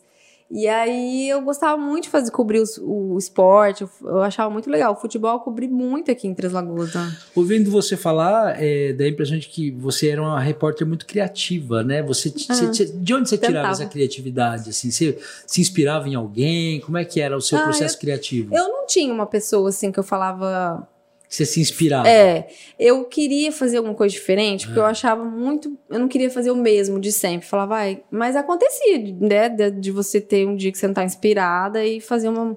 Até esses dias eu lembrei, alguém postou assim no story uma, um jogador que foi do misto aqui, e ele relembrou uma entrevista que ele deu para mim e apareceu. Eu falei, gente, até que não era tão ruim, olha, me falando bem, com uma brincadeirinha que eu fiz assim na matéria. Até depois eu recebi bastante elogio assim de colegas, falando, nossa, Luísa, que legal, que bom relembrar você. Então eu não sei, assim, te dizer, eu, eu sempre buscava não ser mais do mesmo, mas eu nem a, a, verdade é que as pessoas criam muita expectativa no jornalista, né? Muito, Fala assim, né? jornalista tem que falar bem, ele não pode ter medo da câmera, ele não pode ter medo do microfone. E a gente sabe que a verdade não é essa. Eu tenho uma amiga, por exemplo, formou comigo, excelente aluna, passou entre, entre as 10 melhores no vestibular na época, e ela não fala em público. Você tem noção? Na faculdade, ela, ela escrevia no papel e falava, pergunta isso para mim de medo. Mas ela é boa aqui, ó, na escrita. Então, assim, não é, a gente acha que o jornalista ele é completo, né? Vem com aquela fichinha técnica, fala em público, usa o microfone, mas não é assim. E eu tentava ser diferente, mas tinha dia que não ia, assim. E tinha matéria mesmo que eu não gostava, assim, alguns assuntos que eu falava, ai, não vai. Você ficou quanto tempo no vídeo? No vídeo, eu fiquei dois anos e meio na TV. E nesse período, qual foi a reportagem ou quais foram, Nossa, assim, que, que é aquela que você vai morrer e não vai é esquecer? marcante para mim, que foi uma que tem várias, na verdade, mas tem uma que eu falo assim que hoje com hoje, eu, como eu tenho um filho, é muito a lembrança dela é muito mais forte. Teve um uhum. menininho, a mulher, ela foi, essa matéria também saiu no Nacional, mas eu não lembro em qual jornal foi. Acho que foi no Bom Dia Brasil a mulher, ela era fazia limpeza, né, de casas e ela foi fazer uma limpeza num era tipo um local de aluguel de, de para festa assim, sabe? Tinha uma um piscina, salão, um salão, assim. é, tinha é uma casa assim que tinha um local para alugar para pessoa fazer festa. Hoje até uma igreja lá. E aí ela estava fazendo limpeza e aí ela levou os filhos juntos. Não descuido o menininho dela de dois anos, que é a idade do meu filho hoje caiu na piscina e ela não hum. viu. Aí ela foi, na hora que ela viu, ele já tava roxo, já ela ligou pro bombeiro. Você vê, eu, eu, eu, eu arrepio de lembrar, porque eu lembro da ligação dela, assim, que a gente pegou a gravação. E aí, o cara que tava lá, ele estava de folga. Assim, é, é muito coincidência. Ele estava de folga, ele atendeu o telefone, era ela. Olha, eu, eu, eu tava aqui e, e eu tô aqui, meu filho caiu na piscina e ele tá, ele tá morto, não, não, não, você consegue me ajudar? Ele, senhora, explica direito. Não, ele tá afogado. Aí ele foi ensinar ela, ela fez todo o procedimento, e aí ele pede o endereço, ela passa o endereço dela, uhum. ela nervosismo tanto aí, depois ela fala, não, não, não, rua tal, tal, tal, tal lugar. Aí conseguem salvar a criança. Aí no, na gravação você vê o choro da criança. Poxa ela, moça, ele fala assim: é, é, o choro, é esse choro é da criança? Ela fala: é, ele tá respirando. Aí ela conseguiu, com todo o ensinamento dele pelo telefone, com as orientações, ela consegue salvar o filho. Poxa e aí depois a gente faz o encontro do bombeiro Nossa. com ela. Nossa, foi arrepiante, assim. Foi, foi uma matéria que me marcou. Eu lembro do menininho, ele não ficou com nenhuma sequela. Ele tava só com um roxinho, assim, na testa, assim, se eu não me engano. Eu não lembro agora. Foi uma matéria bem marcante, assim, que hoje eu morro de medo de piscina, né? Eu falo, eu sempre tive, porque minha mãe salvou uma criança quando a gente era criança, num clube lá de Aparecida Boada quase morta. Minha mãe ficou um ano tendo que visitar um menino, porque aquilo lá marcou ela. Então acho que eu tenho isso na minha cabeça. E aí essa matéria foi marcante para mim. Tem algumas que ficam na memória ficam, da gente, né? Ficam. Que é difícil de esquecer, é. tanto pelo lado bom quanto pelo lado, quanto pelo lado é, ruim, né? Porque tem algumas também que marcam muito negativamente. É. Né? Sim, tem uma, assim, que assim, foi uma foi a nossa última matéria. Se eu não me engano, foi a minha última matéria, ou uma das últimas, que foi a morte do Orexim hum. que a gente cobriu hum. foi, foi assim, um assunto difícil, né? Comoveu a cidade, foi uma matéria que saiu no Jornal Nacional na época. Uhum. E pela importância dele no, no país. E foi uma matéria que eu e o Fefim fomos a fundo. A gente insistiu, porque a gente, no dia do acidente, a gente foi até lá, um uhum. local de difícil foi acesso. Foi um acidente? Foi um acidente de avião. De avião, né? De avião. E quando a gente chegou lá no local, Tinha muita gente de Campo Grande, assim, sites de Campo Grande, Campo Grande News. Tinha gente nossa aqui de Três Lagoas e eu e o Fefim fomos. Só que a gente não, não permitia a nossa entrada Hum. no local. Então a gente ficou do lado de fora tentando alguma coisa e era um local muito longe, assim, era o acesso de terra, né? Acho que demorava duas horas para chegar até o local. Isso porque a gente daqui é água clara, mas duas horas de terra. Foi numa propriedade rural? Foi. No outro dia, alguém me falou, não lembro quem, que a Infraero estaria lá. ANAC, não sei, posso estar posso estar confundindo. E que a gente poderia tentar voltar. Geralmente é a ANAC, né? Que Nesse- faz, é, faz as investigações, análise, né? né, Sobre os perícia. acidentes, né? Acho que no- naquele dia só tava a família. Aí a gente respeitou, eles, eles conversaram com a gente e falaram, Luísa, é, a gente não quer falar, não, tudo bem, a gente foi embora. No outro dia, ninguém voltaria, porque o acesso é muito difícil. Mas aí eu falei, Fifi, era um domingo, eu falei, vamos voltar? O Fefim, coitado, ele sempre foi muito. bora, então bora. Fomos nós dois. E aí a gente conseguiu entrar. E aí a gente, eu já tava de aviso prévio da TV. Puxa foi a minha, vida, por isso que eu falo, foi uma das minhas últimas matérias. E aí a gente conseguiu fazer imagem, mesmo eles não permitindo que a gente chegasse perto. O Fefinho, eu lembro que ficou com a câmera embaixo de uma árvore, assim, de longe, eles trabalhando. Coletamos entrevista com o pessoal e fomos embora. Aí eu lembro que no outro dia meu chefe falou, foi a sua, foi uma das suas melhores coberturas, ele falou. E assim, melhores coberturas no sentido técnico, né? Sim, Obviamente sim. que a notícia seria péssima, mas é, no sentido de da gente ter conseguido. você entregou um material completo, né? Isso, É aquilo porque que na era TV um a gente assunto- chama de assunto completo. A- né? a- a- na época, assim, eu tenho amizade com a família, sabe? Eu não queria insistir naquilo, me É. fazia mal Um também. momento de muita dor. de né? dor e, e por conhecer muitas as netas assim eu tava pegando mal pra mim também mas eu também tinha minha cobrança profissional né meus chefes estavam me cobrando então eu precisava insistir naquilo e aí a gente conseguiu e, e aí eu lembro que foi uma matéria assim que me marcou também pela importância né na época do fato foi um acidente sério né Muito vulto, de né? aviação é e aí é, Como um acidente de avião marca, a Marca. gente, né? Eu me lembro também de um Marca acidente que eu cobri em Bauru, que se eu fechar o olho eu lembro do cheiro. sério Por incrível que pareça, eu me lembro de ter chegado pouco tempo depois que tinha acontecido e eu entrei ao vivo na época, eu tava na Record e a gente tinha Record News, né? A Record Uhum. News estava começando.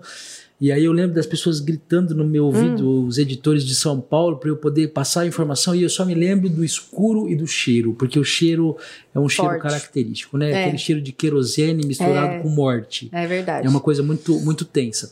Luísa, mas aí chegou num ponto que, eu, que eu, eu acho que é nevrálgico também para nossa conversa. Por que desse aviso prévio? Você era uma É. excelente repórter. Excelente repórter. Então, E eu já tive a oportunidade de ver alguns vídeos seus. Me chama muita atenção isso, assim. Você ia muito bem na, É. sua, na sua carreira. Por que, que você falou, não, não quero mais, não dá mais? porque é, o meu reloginho falou, você não está feliz. Eu era, eu acredito, hoje eu tenho convicção de que realmente eu era boa naquilo que eu fazia. Eu não tinha essa autoconfiança na época. Talvez porque algumas pessoas não me deixavam ter. Uhum. Sabe quando você é podada? Sim. Ah, eu, eu queria ir embora. A Gente verdade, da própria emissora. Isso, assim, eu queria ir embora pra capital, porque eu, na época o meu marido, ele, eh, que era meu namorado, ele queria voltar pra Campo Grande, que a família dele era, os pais dele moravam lá. Tem família aqui, ele nasceu aqui, mas ele tinha vontade de voltar pra lá. E ele não ia por mim pra ficar aqui também, e aí eu falava, gente, eu quero ir também, eu quero crescer. Já, aqui eu já sei fazer mais do mesmo, parece que eu faço tudo igual, eu quero mudar, eu quero evoluir. Uhum. E eu percebi que eu não conseguia aqui, né? Sabe quando você chega já no automático, você já faz aquilo lá no automático?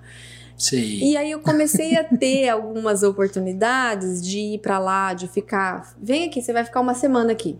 Só que aquilo não passava disso. Eu falava, gente, será que estão me enganando? Eu...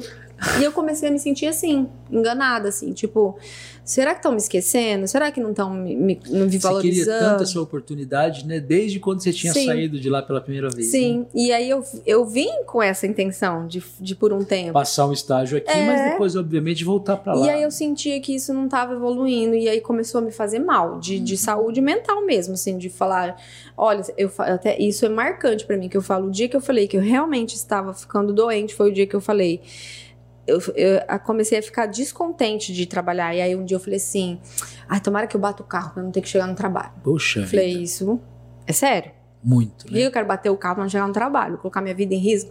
Né? Aí eu falei, não, eu acho que eu tô ficando doente. Realmente, isso não tá me fazendo bem, não tô feliz no que eu tô fazendo. E aí foi quando eu. A minha mãe que falou, não, isso não tá legal. Aí, sabe quando você precisa de ouvir do seu pai, de sua mãe? Sai, porque isso não tá legal para você. E na verdade, eu sempre, meus pais sempre foram participativos nas minhas decisões e aí uhum. eu queria o aval deles. Eu sentia isso assim. E aí minha família me deu o maior apoio, meu pai, que era o maior encantado. Sonhava tanto é, com você na TV. Ele falou: "Não, filha, pelo amor de Deus, sai. Você, oportunidade você vai ter em outros locais e você é uma pessoa trabalhadora, isso não vai ser um problema." Foi quando eu falei, não, então eu vou sair. Aí eu fui, conversei com eles, eles entenderam a minha. Foram assim, bem. Você já tranquilo. tinha um plano B? Tinha. Na verdade, na verdade, o plano B que, que. Eu tinha um plano B e o plano C, que hoje é o plano B, que hoje virou o principal. que Você tinha o plano G, no caso, o plano, tipo o plano guerreiro? Não, já, já é, tava... a história foi assim. Eu tinha. Aquela época estava começando uma eleição municipal. Na verdade, isso era zero vontade. Eu falei, eu tava montando uma empresa de comunicação junto com uma amiga minha que formou comigo, que mexia com blog e rede social, quando tava começando a rede social. Empresa de assessoria? De, era de, de, de é, rede social. Uhum. Instagram, Facebook, fazer postagem, tirar foto. E ela falou, Luiz, eu tô fazendo isso, tá dando muito certo. Vamos montar uma empresa, vamos fazer isso juntos? Eu aqui em Campo Grande, você em Três Lagoas? Eu falei, bora. Ela veio pra cá, a gente visitou o comércio, fomos conseguir uma cliente. Eu falei, vou, vou vou começar a fazer, só que isso não vai me garantir muito tempo. Eleição. Acho que eu vou. Acho que o Fefim lembra disso. Fefim, o que, que você acha de eu, de eu me dispor a trabalhar nessa eleição? Fefim, ah, eu acho que é uma boa, Luísa. Tenta, né? Não, você já tem. Falei, beleza. Na época eu fui falar com o pessoal da Márcia, que na época ela era candidata à reeleição. Falei, eu vou conversar com ela, porque a minha intenção não era ficar realmente, era trabalhar na na, na eleição. Campanha, né? Fazer um dinheirinho ali e acabou. Trabalhar na campanha. Aí foi, conversei, me enrolaram, me enrolaram, e participa daqui, participa dali, nada de nada. E foi passando o tempo. Falei, ai, quer saber? Larga a mão, não é pra si. Fui, fazia direito já. Já tava na, no meu primeiro ano de direito na EMS. Ah. Conversando com uma colega de sala, você tá saindo da TV, Luísa? Eu falei, ah, eu tô. Ah, não, não quero mais, já decidi e tal. Tá, mas o que você vai fazer? Ah, vou fazer isso, isso e isso. Ah, mas você não, não vai fazer nada agora? Você está disponível? Eu falei assim, tô, por quê? Ela falou assim, ah, o meu marido é coordenador de campanha do Guerreiro. Eles estão precisando de uma jornalista. Você não tem interesse? E na época ele era é, candidato... Oposição a Márcia. Candidato a prefeito. A prefeito. Uhum. Ele era vereador e candidato a prefeito. falei, Guerreiro, já conhecia, né? Ele já usava o chapéu? Já. Falei, será, meu Deus? Eu falo pra ele, eu falo, tinha um preconceitozinho. Falei, ah, sei lá. Falei, eu não ia falar não pra ela e nem os motivos do não. Falei, não, vamos conversar de repente. Só que eu tinha um, um, receio, não é nem por ele, era porque eu já tava dialogando. Mesmo que eu, eu tava sentindo que não ia dar certo, eu falava, gente, vai ficar muito estranho, né? Se der certo, eu pular de um pro outro. E eu sabia que ia dar certo com o Guerreiro. Eu falava assim, eu acabei de sair da TV Morena, você acha que ele não vai querer? Quer queira, quer não. Uma imagem forte, né? De uma Sim. repórter, de uma filiada. Você tava ainda extremamente. É... Não, vou te contar. Viva na memória de Super, todo mundo, né? Porque foi assim. Eu sentei com eles, quanto que você quer? X. Não, X a gente não pode pagar, a gente pode pagar isso. Tá bom. Era um mês, um mês de campanha, porque já tava, já, já tinha começado a campanha. Naquela uhum. época eram três, três meses de campanha, né? Mas já tinha já andado, então faltava um mês para eleição. Falei, ah, tá bom, é só um mês, né? Eu também não tenho experiência, também não vou exigir muito. Vou fazer. Eu saí dia. Tri... Agosto, vai até dia 31 ou dia 30? Acho que é 31, né? Eu saí dia 31 de agosto. Dia 1 eu gravei o programa eleitoral num fim de semana do Poxa Guerreiro. Vida. No dia 1 de setembro tava a Luísa lá no programa eleitoral do Guerreiro. Juro por Deus, eu nunca recebi tanta ligação. Deu a impressão de que você já tinha feito antes Exatamente. o negócio. Exatamente. Né? E o inbox do meu Face, o Paulinho Salomão, que hoje uhum. é o vice. Você tá trabalhando com o Guerreiro? Eu falei, tô, por quê? Não, só para saber, mas Por quê? Eu falei, ué, oportunidade, me veio, peguei. E eu conto isso pra ele, ele fala, você tava surpresa, olha só onde você foi parar. E aí, eu lembro que saiu no Pimenta, o João Maria escreveu, nossa, surpresa no, no, no meio da imprensa, a repórter, nanana. e aí eu lembro que rolou até uma conversa, que eu não sei se procede, que o pessoal da TV Morena tava bem bravo comigo por causa disso, mas em nenhum momento Talvez assim, eles imaginaram que você já teria feito esse job Sim, anteriormente, estando na TV, mas não foi, né? Nossa, tem foi como, muito coincidência. É, tem como provar, inclusive, que você Tenho, você fez, é, né? eu não tinha nem pretensão, na verdade, foi sem querer, e aconteceu. E aí foi quando eu realmente fiz a primeira participação na campanha dele. Só que eu era só repórter, não e fazia. Aí você se apaixonou, né, Luísa, por essa coisa da, eu vou, eu vou... da campanha, porque eu me lembro de você foi. muito ativa nas campanhas. Eu peguei, inclusive, uma época que você estava coordenando a campanha dele. Uhum. E assim, era uma doideira, não, né? Adoro, adoro. Correria e é assim, loucura. eu via que você gostava de fazer, né? muito. né? Gostava muito de fazer. E eu falo que eu me apaixonei nessa, nesse 2012 não foi nem pela política, foi por ele. Eu brinco, eu falo assim, eu me encantei por ele, pelo guerreiro.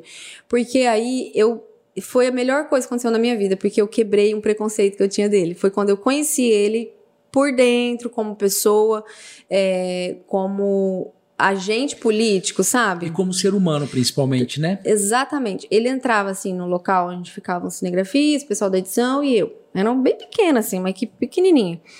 E aí ele entrava e falava assim: vocês fizeram isso? Abria a porta, vocês fizeram isso? Vocês fizemos. Ele começava a falar, por que isso? E ele começava a falar coisas assim que eu falava, meu Deus, como que esse homem grava isso? Teve um dia que eu pedi para gravar. Falei, grava o que ele tá falando, porque eu não vou conseguir anotar, sabe? Você não consegue acompanhar. Uhum. Aí a gente gravou, assim, até foi no celular, assim, filmamos ele falando. E eu falei, meu, esse cara é um dicionário ambulante, um, um glossário, ele sabe tudo, não sei o quê. E eu me encantei por ele. Aí eu falei, ele tem muito potencial, tem as dificuldades dele, sim, mas ele tem muito potencial. E aí ele perdeu a eleição. Quando ele perdeu a eleição, eu fui atrás dele. Eu, eu me pagaram, sabe aquele compromisso profissional? Acabou, acabou, tchau. Eu nem tinha pretensão mesmo, juro que eu não tinha. Mas eu queria ter falado com ele, tipo assim, olha, obrigada pela Pelo oportunidade. Para ter um momento é, de gratidão isso, ali, né? Isso, de que eu não tive isso. Eu tinha muito pouco contato com ele, eu tinha mais com os coordenadores. E a gente tinha também uma pessoa que fazia os roteiros, então uhum. o meu uhum. contato era profissional com essa pessoa. E aí eu fui atrás dele na casa dele, ele não tava. Na época tava a ex-mulher dele e aí eu falei, olha, eu queria vir aqui para falar com ele, ele não tá, mas eu queria agradecer a oportunidade, dizer que foi muito boa a experiência e dizer que quando ele precisar, eu estou à disposição. Porque eu realmente gostei muito de ter tido essa experiência, de ter trabalhado com ele. Tá bom. Passou dois anos, né? Eu continuei mexendo as coisas com a minha amiga, deu uhum. certo. Chegou a eleição para deputado. Me ligaram.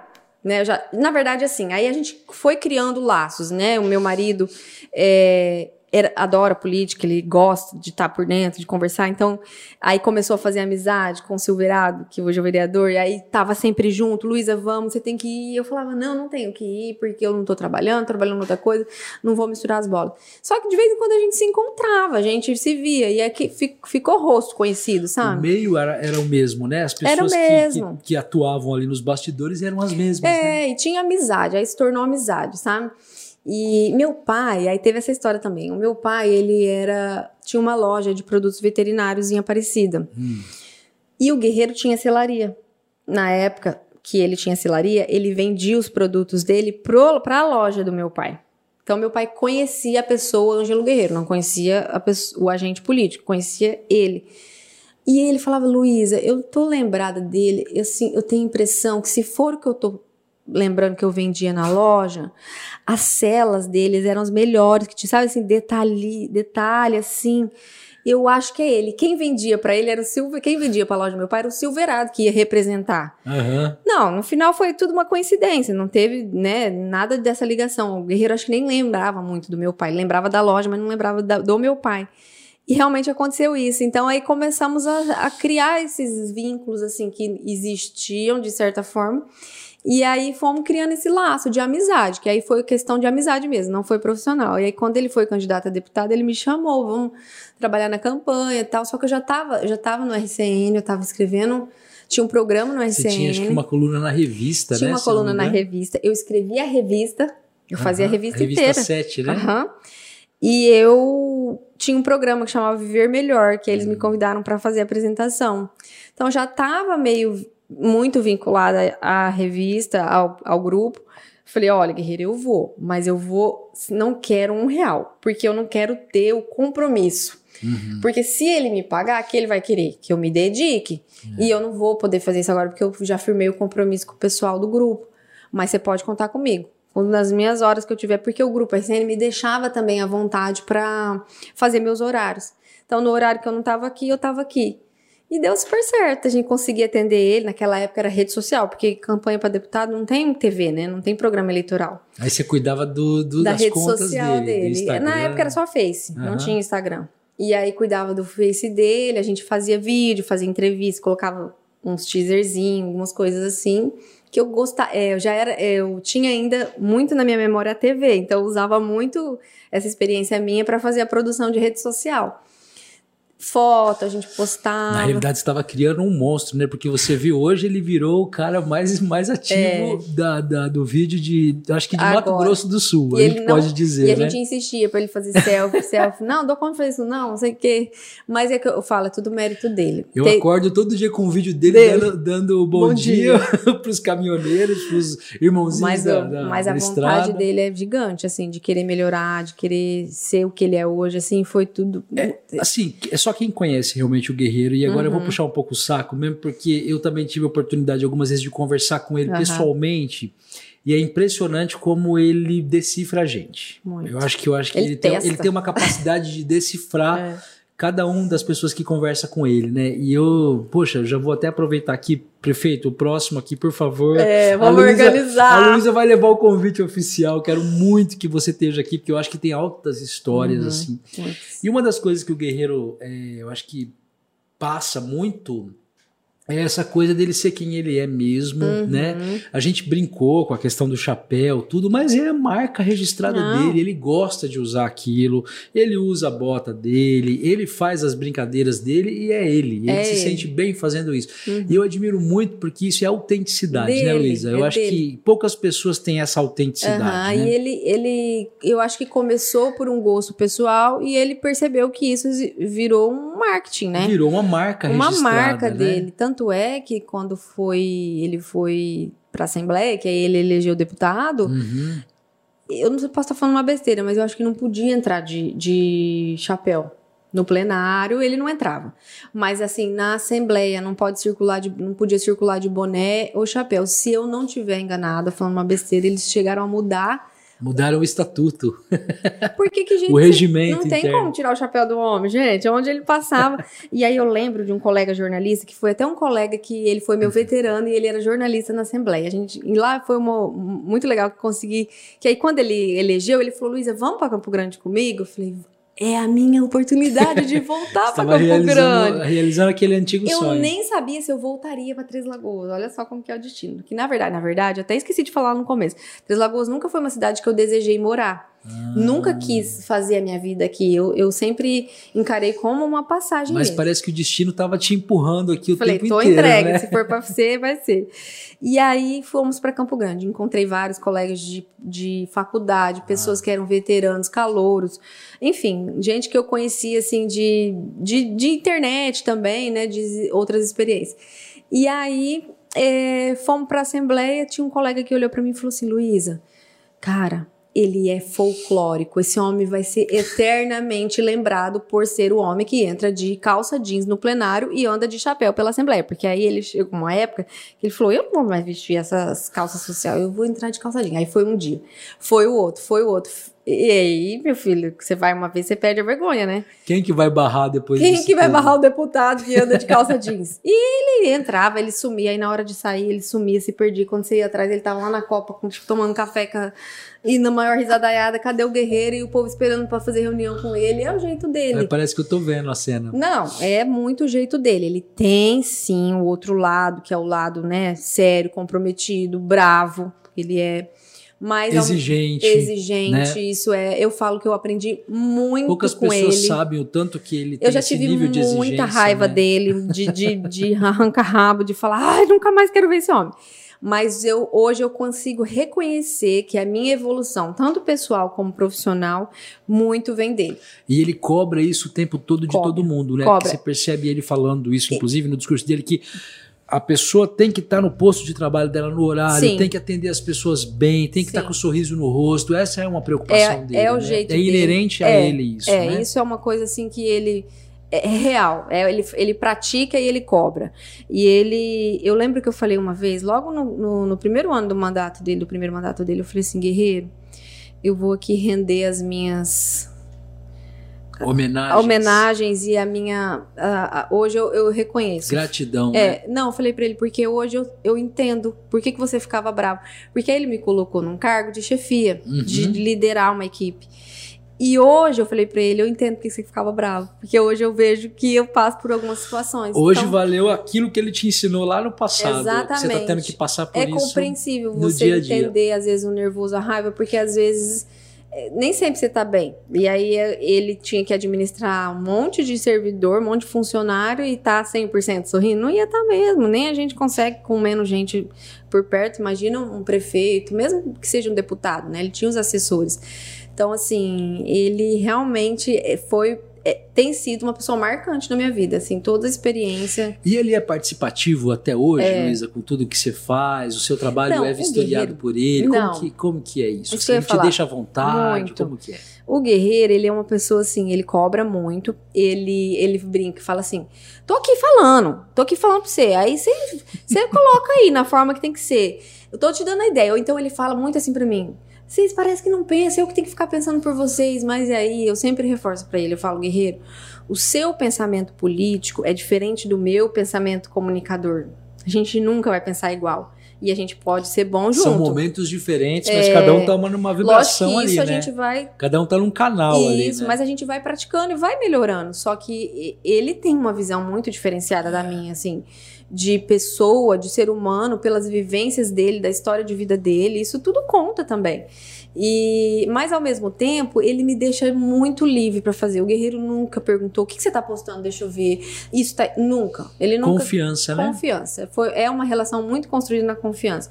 Então ele nunca me questionou o que, que eu tô fazendo, que eu já, já, já corrigiu, assim, olha, isso não foi legal, mas nunca com, num tom de tá tudo errado. Sabe aquela pessoa que te deixa tão tranquila que você parece que você sempre acerta, vamos dizer assim. Porque a pessoa que te fica muito no seu pé parece todo dia você erra, nem que seja uma palavra, um português ali, você erra. Você fala, ah, a pessoa tão chata que você acaba errando com medo, você fica com tanto medo.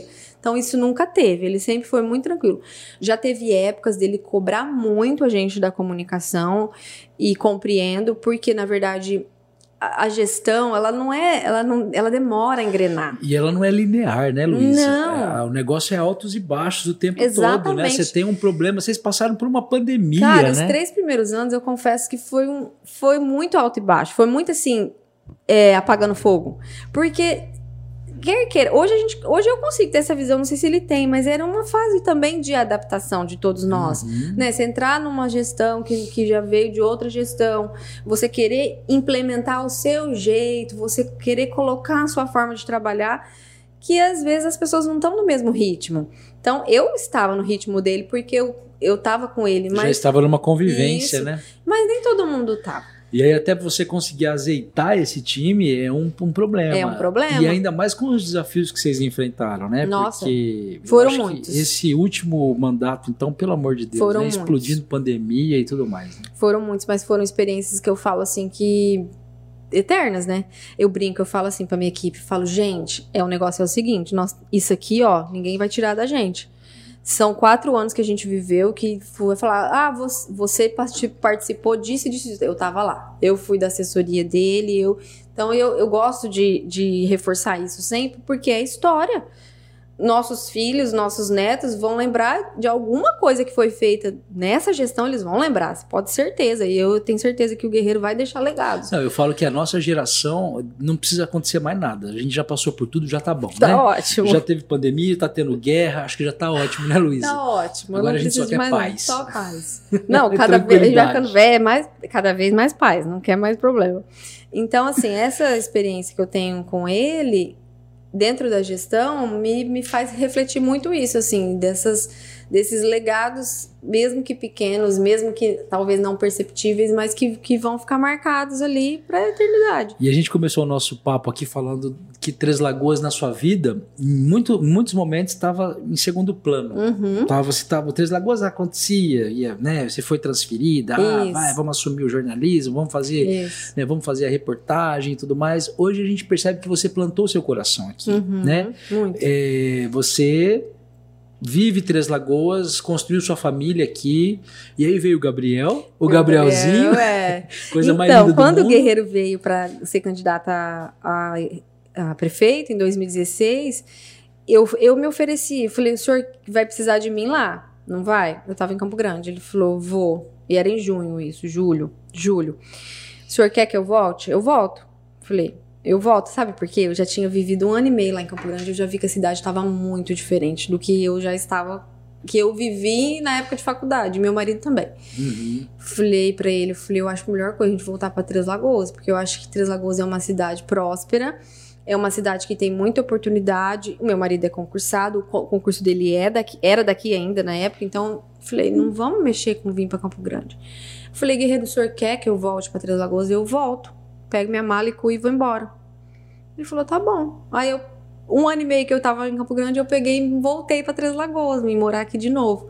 Que foi quando a eleição dele de 2016, que aí foi uma. Nossa, emagreci 5 quilos, foi uma coisa louca. mas foi. Eu amo, não adianta falar. Tem todos esses viés, mas a gente aprende a amar. E aí eu vim pra cá e falei, agora eu vou ficar aqui, eu não vou embora mais daqui. Mesmo que eu não esteja mais com ele, que eu esteja trabalhando com outras coisas, mas eu quero viver entre as lagoas. E aí veio o Gabriel e, se Deus quiser, vai vir mais gente aí. É. e tem uma galerinha ainda pra vir, né? Luiz, o que que te, te mantém entre as lagoas? Além, obviamente, da questão profissional, Uhum. né? Mas a gente, ouvindo você, e não é a primeira vez que eu ouço você falar bem daqui, quais são as principais características, assim, da cidade positivas que te fizeram ficar? Ó, eu gosto. Eu, primeiro, eu percebi, eu gostava muito de cidade grande. Eu falava, nossa, que delícia viver em cidade grande, tem várias coisas para fazer. Mas hoje eu percebo que eu gosto da cidade pequena, mesmo a gente sabendo que algumas coisas a gente só encontra em cidade grande, mas a facilidade, a comodidade, a praticidade que a gente tem numa cidade pequena, que Três Lagoas não é tão pequena assim, né? É uma cidade média, né? É. Terceira Mais maior- de 120 mil é, habitantes. terceira maior cidade do estado, né? Então eu falo assim, viver aqui pra mim é ideal, porque é Eu acho Três Lagoas, inclusive, uma cidade grande, porque é tão espalhada. É, exatamente. Tem os vazios urbanos, É, né, e aí você, sai do, do Jupiá, por É. exemplo, vai lá pro, pro Sete Sul, lá você tem que andar Mas não sei ver, é quantos... tudo perto, né? Não tem É, como falar que é longe. É, só é extenso, É né, extenso, geograficamente. né? E aí, eu acho que o que me mantém aqui é isso, essa facilidade, que nem a gente estava conversando antes. Eu tenho um filho de que vai fazer três anos e mais. Você vê assim, ele poder viver o que eu vivi na minha época de infância, né? A com os- tranquilidade, É, né? eu não sei se- Não sei, não, tenho certeza que não teria numa cidade grande. Então, eu- isso me, me, me faz gostar ainda mais de estar aqui. Nunca foi minha pretensão morar em Três Lagoas. Eu até brincava com meu, meu marido, ele nasceu aqui. A família dos- do pai dele é daqui. E antes de vir para Três Lagoas, eu achava a cidade muita terra, né? Muita poeira. E aí a gente vinha passear, eu falava: Deus me livre, essa cidade cheia de terra. Aí ele brinca e fala, vai, tá na megalópole. Ele fala, hoje você tá na megalópole. Mas assim, é porque a gente. Eu sempre me entreguei. Que nem eu falo, hoje eu tô aqui. Se amanhã ou depois eu, eu tiver aqui, eu vou. Eu não sou, eu não me, não fico me torturando por isso. Não pretendo não- sair mais de Três Lagoas, mas se acontecer, a gente não sabe. O dia de amanhã não pode dizer nunca. Eu tenho coragem de ir embora para uma outra oportunidade, né? Não sei, um concurso, a gente não sabe. Mas hoje, minha vida é aqui. Construiu casa. Construir casa. Né? Construiu sua família. Meus pais estão perto, né? Um, 120 quilômetros, tão pertinho. Minha mãe, um fim de semana assim, um não. Inclusive, tá em casa. Isso é uma hoje. delícia, né? A gente Nossa, tem essa proximidade, É né, com os pais da gente. Se eu pudesse ter todo dia, eu teria, mas eu não tenho. Daqui em então, Aparecida são quantos quilômetros? 120. Poxa, Pertinho. pertíssimo, né? Pertinho. Então, E aí, Luísa, é, a gente começou falando sobre essa coisa do jornalista, né? Uhum. Tem alguma coisa no jornalismo que você ainda queira realizar? Porque você já passou por É, tudo, né? foi. Fez campanha política, foi de TV, trabalhou Escrevi em revista. em revista, Fiz impresso, TV, é. assessoria, né? Que agora assessoria. você tá Fiz assessoria pro misto na época que eu tava nesse vão aí, que eu tava entre que o Guerreiro não ganhou a eleição em 2012. Fiz a assessoria pro misto. Ah, eu não sei. Eu gosto tanto que eu faço. Eu amo o que eu faço. Eu vou É. trabalhar com prazer todos os dias. Como que é o seu dia a dia hoje? Olha, é uma assessoria, mas a gente trabalha com site, que a gente alimenta o site do Sim. município. A gente trabalha com a imprensa, que a gente Atende, né? atende a imprensa, marca as entrevistas, faz as pautas. A gente trabalha com vídeo, porque a gente produz conteúdo de vídeo é, que vai para o digital, mas é vídeo, Uhum. tem a mesma produção, a mesma qualidade. A gente trabalha com rede social, que é uma coisa que eu gosto muito também. Então, assim, ali tá tão completo. Você acaba fazendo um pouquinho de tudo. Eu faço gravação, eu, eu faço locução se precisar, eu gra faço passagem se precisar, se precisar de apresentar. Eu, eu não gosto. Você pode ver que você não me vê muito. O Guerreiro, ele, quando ele foi assumir a prime primeira gestão, ele falou assim: quem que você acha que você vai precisar da, da sua equipe? Eu falei, ah, eu não tenho muita noção, mas tá, jornalista, cinegrafista, editor, nananã. Eu acho que vai precisar de um cerimonial. Falei pra ele, porque evento, né? Uhum. Cerimonial você faz. Eu Falei, não faço não. Eu Falei, eu não sou cerimonialista. Cerimonialista é profissão. Eu Falei pra ele, não, não é cumprir tabela. Ah, mas olha só. Ele falava assim, que o Guerreiro gosta. É. Olha só, a diretora de comunicação é a cerimonialista da prefeitura. Eu falei, o que que tem? Ele falou, é, olha, a pessoa vai falar, olha, É um ela cargo a mais, né? Já. multifacetas. Ela faz. Eu falei assim, ai, guerreiro. Eu falei, só, tá bom, eu posso fazer de vez em quando, mas eu acho que por um tempo, porque eu não gosto. É uma coisa que, assim, é você trabalhar com improviso, é aquilo que eu te falei. Eu não, não sou muito jeitosa pra isso, eu fico nervosa. Hoje é o Douglas que faz é o isso, Douglas né? que faz isso. Ele tem uma. Ele vai muito bem, né? Muito bem, Vai ele muito tem bem. tranquilidade pra lidar com problemas assim. Já aconteceu situações assim que ele na hora ele se recompôs assim sem ninguém perceber. Você via, Uhum. você via que tava acontecendo um negócio e ele não, não se abalou. Então eu já não. Eu tenho essa dificuldade de trabalhar o emocional. Uhum. E aí ele falava isso: não, você vai fazer o cerimonial, vai dar super. Olha, a diretora de comunicação que faz o cerimonial na prefeitura. Mas lá a gente, até um pouquinho, se precisar, a gente faz. Então, assim, ali é tão completo n- nossa rede de, de, de, de comunicação. Atuação, né? é. Vocês atuam em todas as mídias. Assim, Aliás, vocês têm feito um trabalho sensacional. Eu queria, Ah, até, queria até perguntar isso, assim, como é que surgiu essa ideia? É. Que é esse lance das redes sociais. Vocês É. ficam vinculando a filmes de sucesso, a trends no, no, no TikTok. Poxa vida, É. Luísa, como é que surge essa coisa criativa de trazer essas, essas tendências, né, tendências, é. pro Para comunicação. Pra comunicação de institucional, organ- é, de uma instituição, né? corporativa, corporativa ali, e de municipal, administração né? pública. É. Olha, Rogério, a gente sempre teve essa vontade. Eu sempre me inspirava muito na prefeitura de Curitiba, que eles faziam Uhum. esse trabalho já há um tempo. Só que eu tinha medo, porque cada cidade reage de um jeito. E aí eu falava, Curitiba é uma capital, né? Eu não sei se Três Lagoas teria O pessoal vai absorver, é, né? não sei se eu, eu a gente brincava muito pouco. E aí entrou a pandemia. A Uhum. pandemia foi assim um, um trabalho extra. Eu falo que não foi um trabalho que a gente fazia, era um extra, porque era uma coisa que a gente tinha que é, cara, era muita cobrança, porque aí no as autoridades, o comitê achava que a comunicação não estava fazendo o trabalho dela, enquanto na verdade com o tempo eles começaram a perceber que era a população que não fazia parte dela, não era a comunicação que não, não fazia, sabe? Então chegou um momento que até eu lembro o promotor falar bem assim: gente, vai me desculpar, mas não tem mais o problema de comunicação. Hoje quem não cumpre as regras é porque não quer, não é porque não tá recebendo informação. Só faltava se enfiar na cara da pessoa que ela tinha que usar máscara A gente e ensinou. manter o Eu distanciamento. falo com o jornalista nessa. Eu, eu inclusive, estava relembrando um post que apareceu no meu Face. Eu parabenizando os profissionais da comunicação, porque até ensinar a lavar a mão a gente ensinou. Pois é. Então, assim. No jornal, inclusive. O nosso papel foi fundamental nessa, nessa, nessa fase aí, e continua sendo. Uhum. Então, assim, foi um trabalho extra de aprendizado, sabe quando você começar do zero? Inclusive, recebi muitas ligações de gente, como vocês estão fazendo, sabe, trocar figurinha? A gente fazia isso, porque realmente foi uma fase nova. E aí veio a vacina, que eu falo que foi, assim, o divisor de águas, porque era um tema muito bom, que estava Uhum. todo mundo esperando. Tinha muita gente querendo saber, porque ao mesmo tempo que tinha ah, quem não acreditava, tinha, a maioria acreditava E queria tomar e logo, queria tomar, né? diz É. aquele desespero. E aí um- uma, da- uma das pessoas que está na nossa equipe falou, Luísa, a prefeitura de Taubaté tá fazendo isso. O que, que você acha? A gente já tava brincando com algumas coisas. Falei, cara, eu não sou, eu não sou muito ligada a filme, assim, não sou muito de assistir. Falei, ah, você acha que, que é legal? Ele falou assim, eu acho que vai, é legal, acho que vai dar certo. Vamos tentar? Falei, vamos. E foi o primeiro, o segundo. Aí, aí que aconteceu, o povo já começou, dentro lá da comunicação, o povo já começou a ter ideias loucas, né? Assim, não, esse filme, não sei o que, não sei o que. Falei, calma, gente, pelo amor de Deus, vocês vão ficar loucos. Calma, vai um de cada vez. Aí eles que faziam, eram tanto filme que fazia sequência, assim. Eu falei, vai ficar chato isso do jeito que vocês estão fazendo. E aí começou com essa Deu história do super certo, né? Porque... Aí que foi que a gente percebeu que a população comprou a ideia. É. Só que assim, ó, se você observar, o Instagram é um tipo de público, o Face é outro. O Instagram gosta, o Face nem sempre gosta. Uhum. Às vezes a gente recebe muito elogio no no Instagram e no mesmo post a gente recebe crítica no Face. Vocês estão com tempo mesmo, hein, pra ficar fazendo dancinha. E já no Instagram é assim, vocês são demais, eu adoro Que seguir vocês. criatividade, né? Então, assim, na verdade, o maior desafio de você estar ali é você trabalhar com um público que vai de A a Z, de deze- 15, 13 ao mais. A 70, velho, 80, é.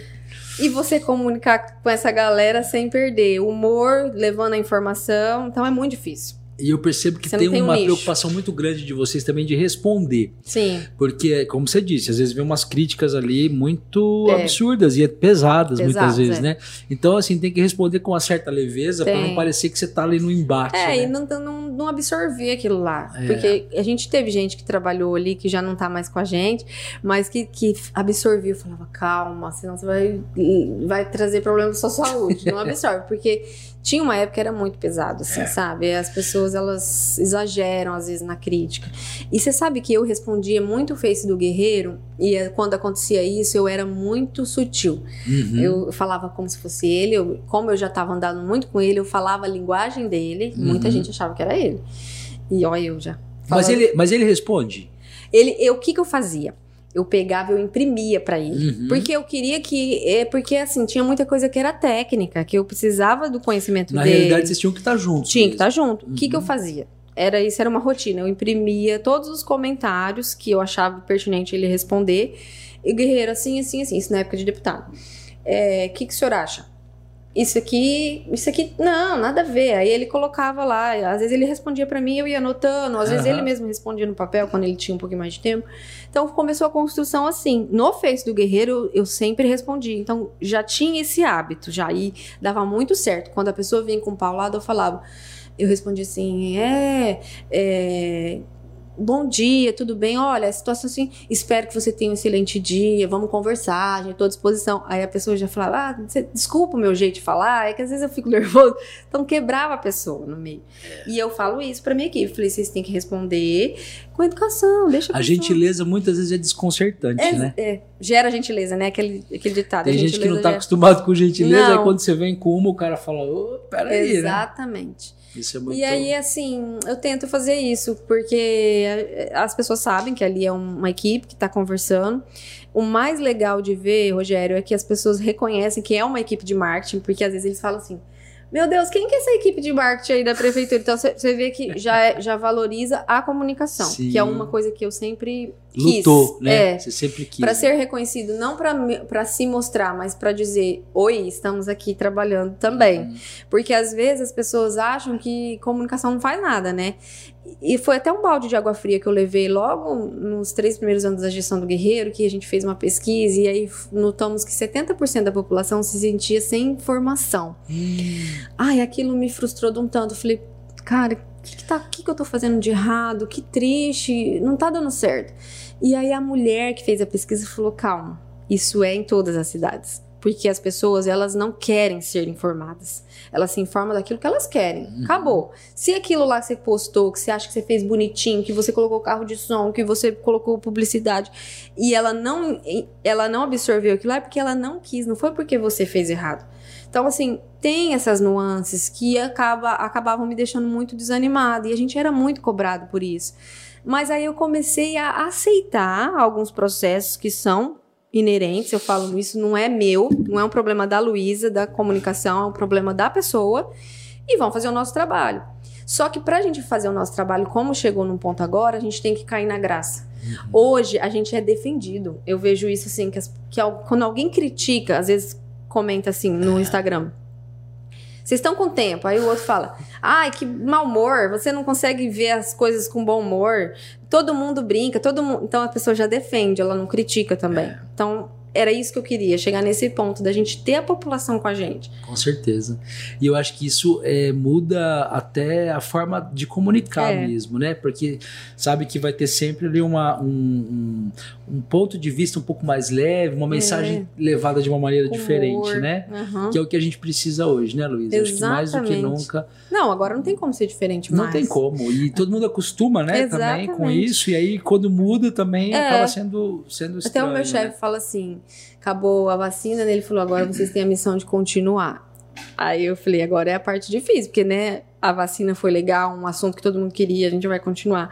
Falei pra minha equipe: agora é com vocês, gente juntos a gente vai conseguir e a gente tem conseguido manter Mas tem a muita coisa acontecendo na cidade é, e vocês estão, vocês estão comunicando isso de um jeito bem diferente. É, tá sendo bem bom. legal. Estamos, eu acho que a gente está sendo até referência aí para outras cidades. Eu já ouvi, inclusive, isso de colegas de, de, de fora. De, de fora é, eu, a gente já recebeu procura, é, feedbacks, assim, assim é, né? Então, isso é prazeroso, assim, é, é Tem uma, um amigo, inclusive, da prefeitura de Presidente Prudente, ele uhum. acompanha, porque ele fala, poxa, uhum. aquele pessoal de Lagoa, eu não sei o que aquele povo come, eles são muito criativos, eles são muito... muito... O nosso colega Ojeda falou para mim uma vez assim... Luísa, deixa eu te perguntar. Isso é uma pergunta de um amigo meu lá de Ponta Porã. Ele quer saber que, quem que é a cabeça pensante, quem que é a pessoa que vocês, que que é da comunicação mesmo, que que é? Eu falei, oi, gente, somos nós mesmo. É, galera, Não, porque é a turma. É a turma, eu falei. Né? Lógico que teve um que teve um, uma coragem e aí todo mundo comprou ideia. É assim, ó. Você começa dá certo, você se inspira. É. Aí você não quer parar. E é assim que é. Eu não posso dizer que foi um. Hoje a gente tem todo mundo dá ideia ali. E todo mundo se envolve, todo mundo leva ideias. Né? Exatamente. Né? Foi, reuniões, foi As assim reuniões que... de pauta devem ser interessantes. É, o pessoal todo dia a gente faz a reunião de pauta sete e meia. Eu acho Deve que isso é uma coisa de redação que eu quis é, trazer. Isso é importante. Porque eu falei, gente, não adianta o jornalista saber o que está fazendo e o fotógrafo não está sabendo que a gente falava muito sobre isso, sair para pauta e falar, pô, eu vou fazer uma matéria assim, assim, assim, eu preciso que você faça uma imagem assim, assim, assim, e eu vou precisar que o cara esteja piscando na. Aí eu vou, coloco no texto, cinegrafista, minha querida, você tá falando aqui, eu não tenho, porque você não me passou que você queria isso. Então, isso eu aprendi na TV, com a minha equipe, e aí eu falei, vocês precisam estar tá alinhados, não adianta o fotógrafo ir pra pauta sem saber o que você quer, que você vai colocar na matéria. E às vezes acontece de não dar certo, mas assim, a pauta, a reunião de pauta é para isso, para eles alinharem as pautas deles. E geralmente dá certo, né? Dá certo. Minha querida, eu acho que nós já estamos mais de duas horas conversando Nossa, aqui. vai passando. Quero te agradecer muito. Eu acho que foi um, um prazer, assim, imensurável levar tantas nuances do jornalismo. A gente está falando sobre jornalismo aqui hoje, né? Uhum. Com essa uhum. galera, a gente está na semana aí, no mês do jornalista. É, é um orgulho para a gente ter uma jornalista como é. você à frente da comunicação aqui de Três Lagoas. Você é inspiração para muita gente. Obrigada. Quero deixar esse território aqui sempre aberto. Esse aqui é um filhote nosso, uhum. né? Meu do Então, parabéns. A gente está com esse projeto, a gente quer receber muitas vezes aqui, você, o pessoal da prefeitura. Já fica o convite aí novamente ao Guerreiro. Perfeito. Vai ser uma honra que ele venha aqui para a gente poder bater esse papo. Eu quero muito conversar com o homem Ângelo Guerreiro, uhum. sabe? Eu acho que independentemente do, do trabalho que ele tem feito à prefeitura, que a gente está uhum. vendo aí no dia a dia, a história dele é muito interessante. É, eu é. conheço um pedacinho, eu quero conhecer um pouco mais e eu tenho certeza que vai inspirar muitas pessoas também é, o que ele vem contar para nós, né? Só reserva umas quatro horas. É, eu acho que a gente vai ter que fazer, começar umas três horas da tarde. Mas é, é, é cativante a história dele. Vocês vão ter Não, o é tempo muito e a legal. disposição de estar ouvindo. É muito legal. E eu queria muito trazer você aqui, porque eu tinha certeza Uhum. que a sua história também seria muito legal e realmente conheci alguns nuances aí que eu não, não sabia. É, E daria até pra gente fazer outro, porque ficaram algumas perguntas, umas perguntas ainda, né? aham. Mas, Rogério, assim, outra coisa que eu tenho que louvar é que eu sou uma mulher num cargo de comunicação que normalmente é mais homem. Sim, Se você for pesquisar, é mais Com homem. certeza. E eu me sinto muito valorizada e muito. é, Sabe quando você se vê num posto assim, de igual para igual? Respeitada, né? Respeitada. Então, assim, isso eu devo a ele. Sim. Porque ele sempre me manteve nessa posição, as oportunidades que vieram foram colocadas por ele. Ele, ele que, Luísa, você vai assumir, não foi assim uma imposição minha, não foi uma troca. Então, eu preciso ser justa nesse ponto, sabe? De falar que sim, eu sou respeitada, eu tô é, num, num cargo de confiança de uma prefeitura de importante no nosso estado. Sou mulher e sinto feliz de estar representando muitas outras. E gostaria de ver muitas outras mulheres da comunicação também se destacando e, te- e sendo inspiração para muitas outras pessoas. E principalmente é, tendo essa característica que você tem de virar a chave Sim. quando necessário, Ter de assumir coragem. desafio, né, Isso. Luísa? Aham. E de realmente fazer acontecer, É. independentemente do momento ali.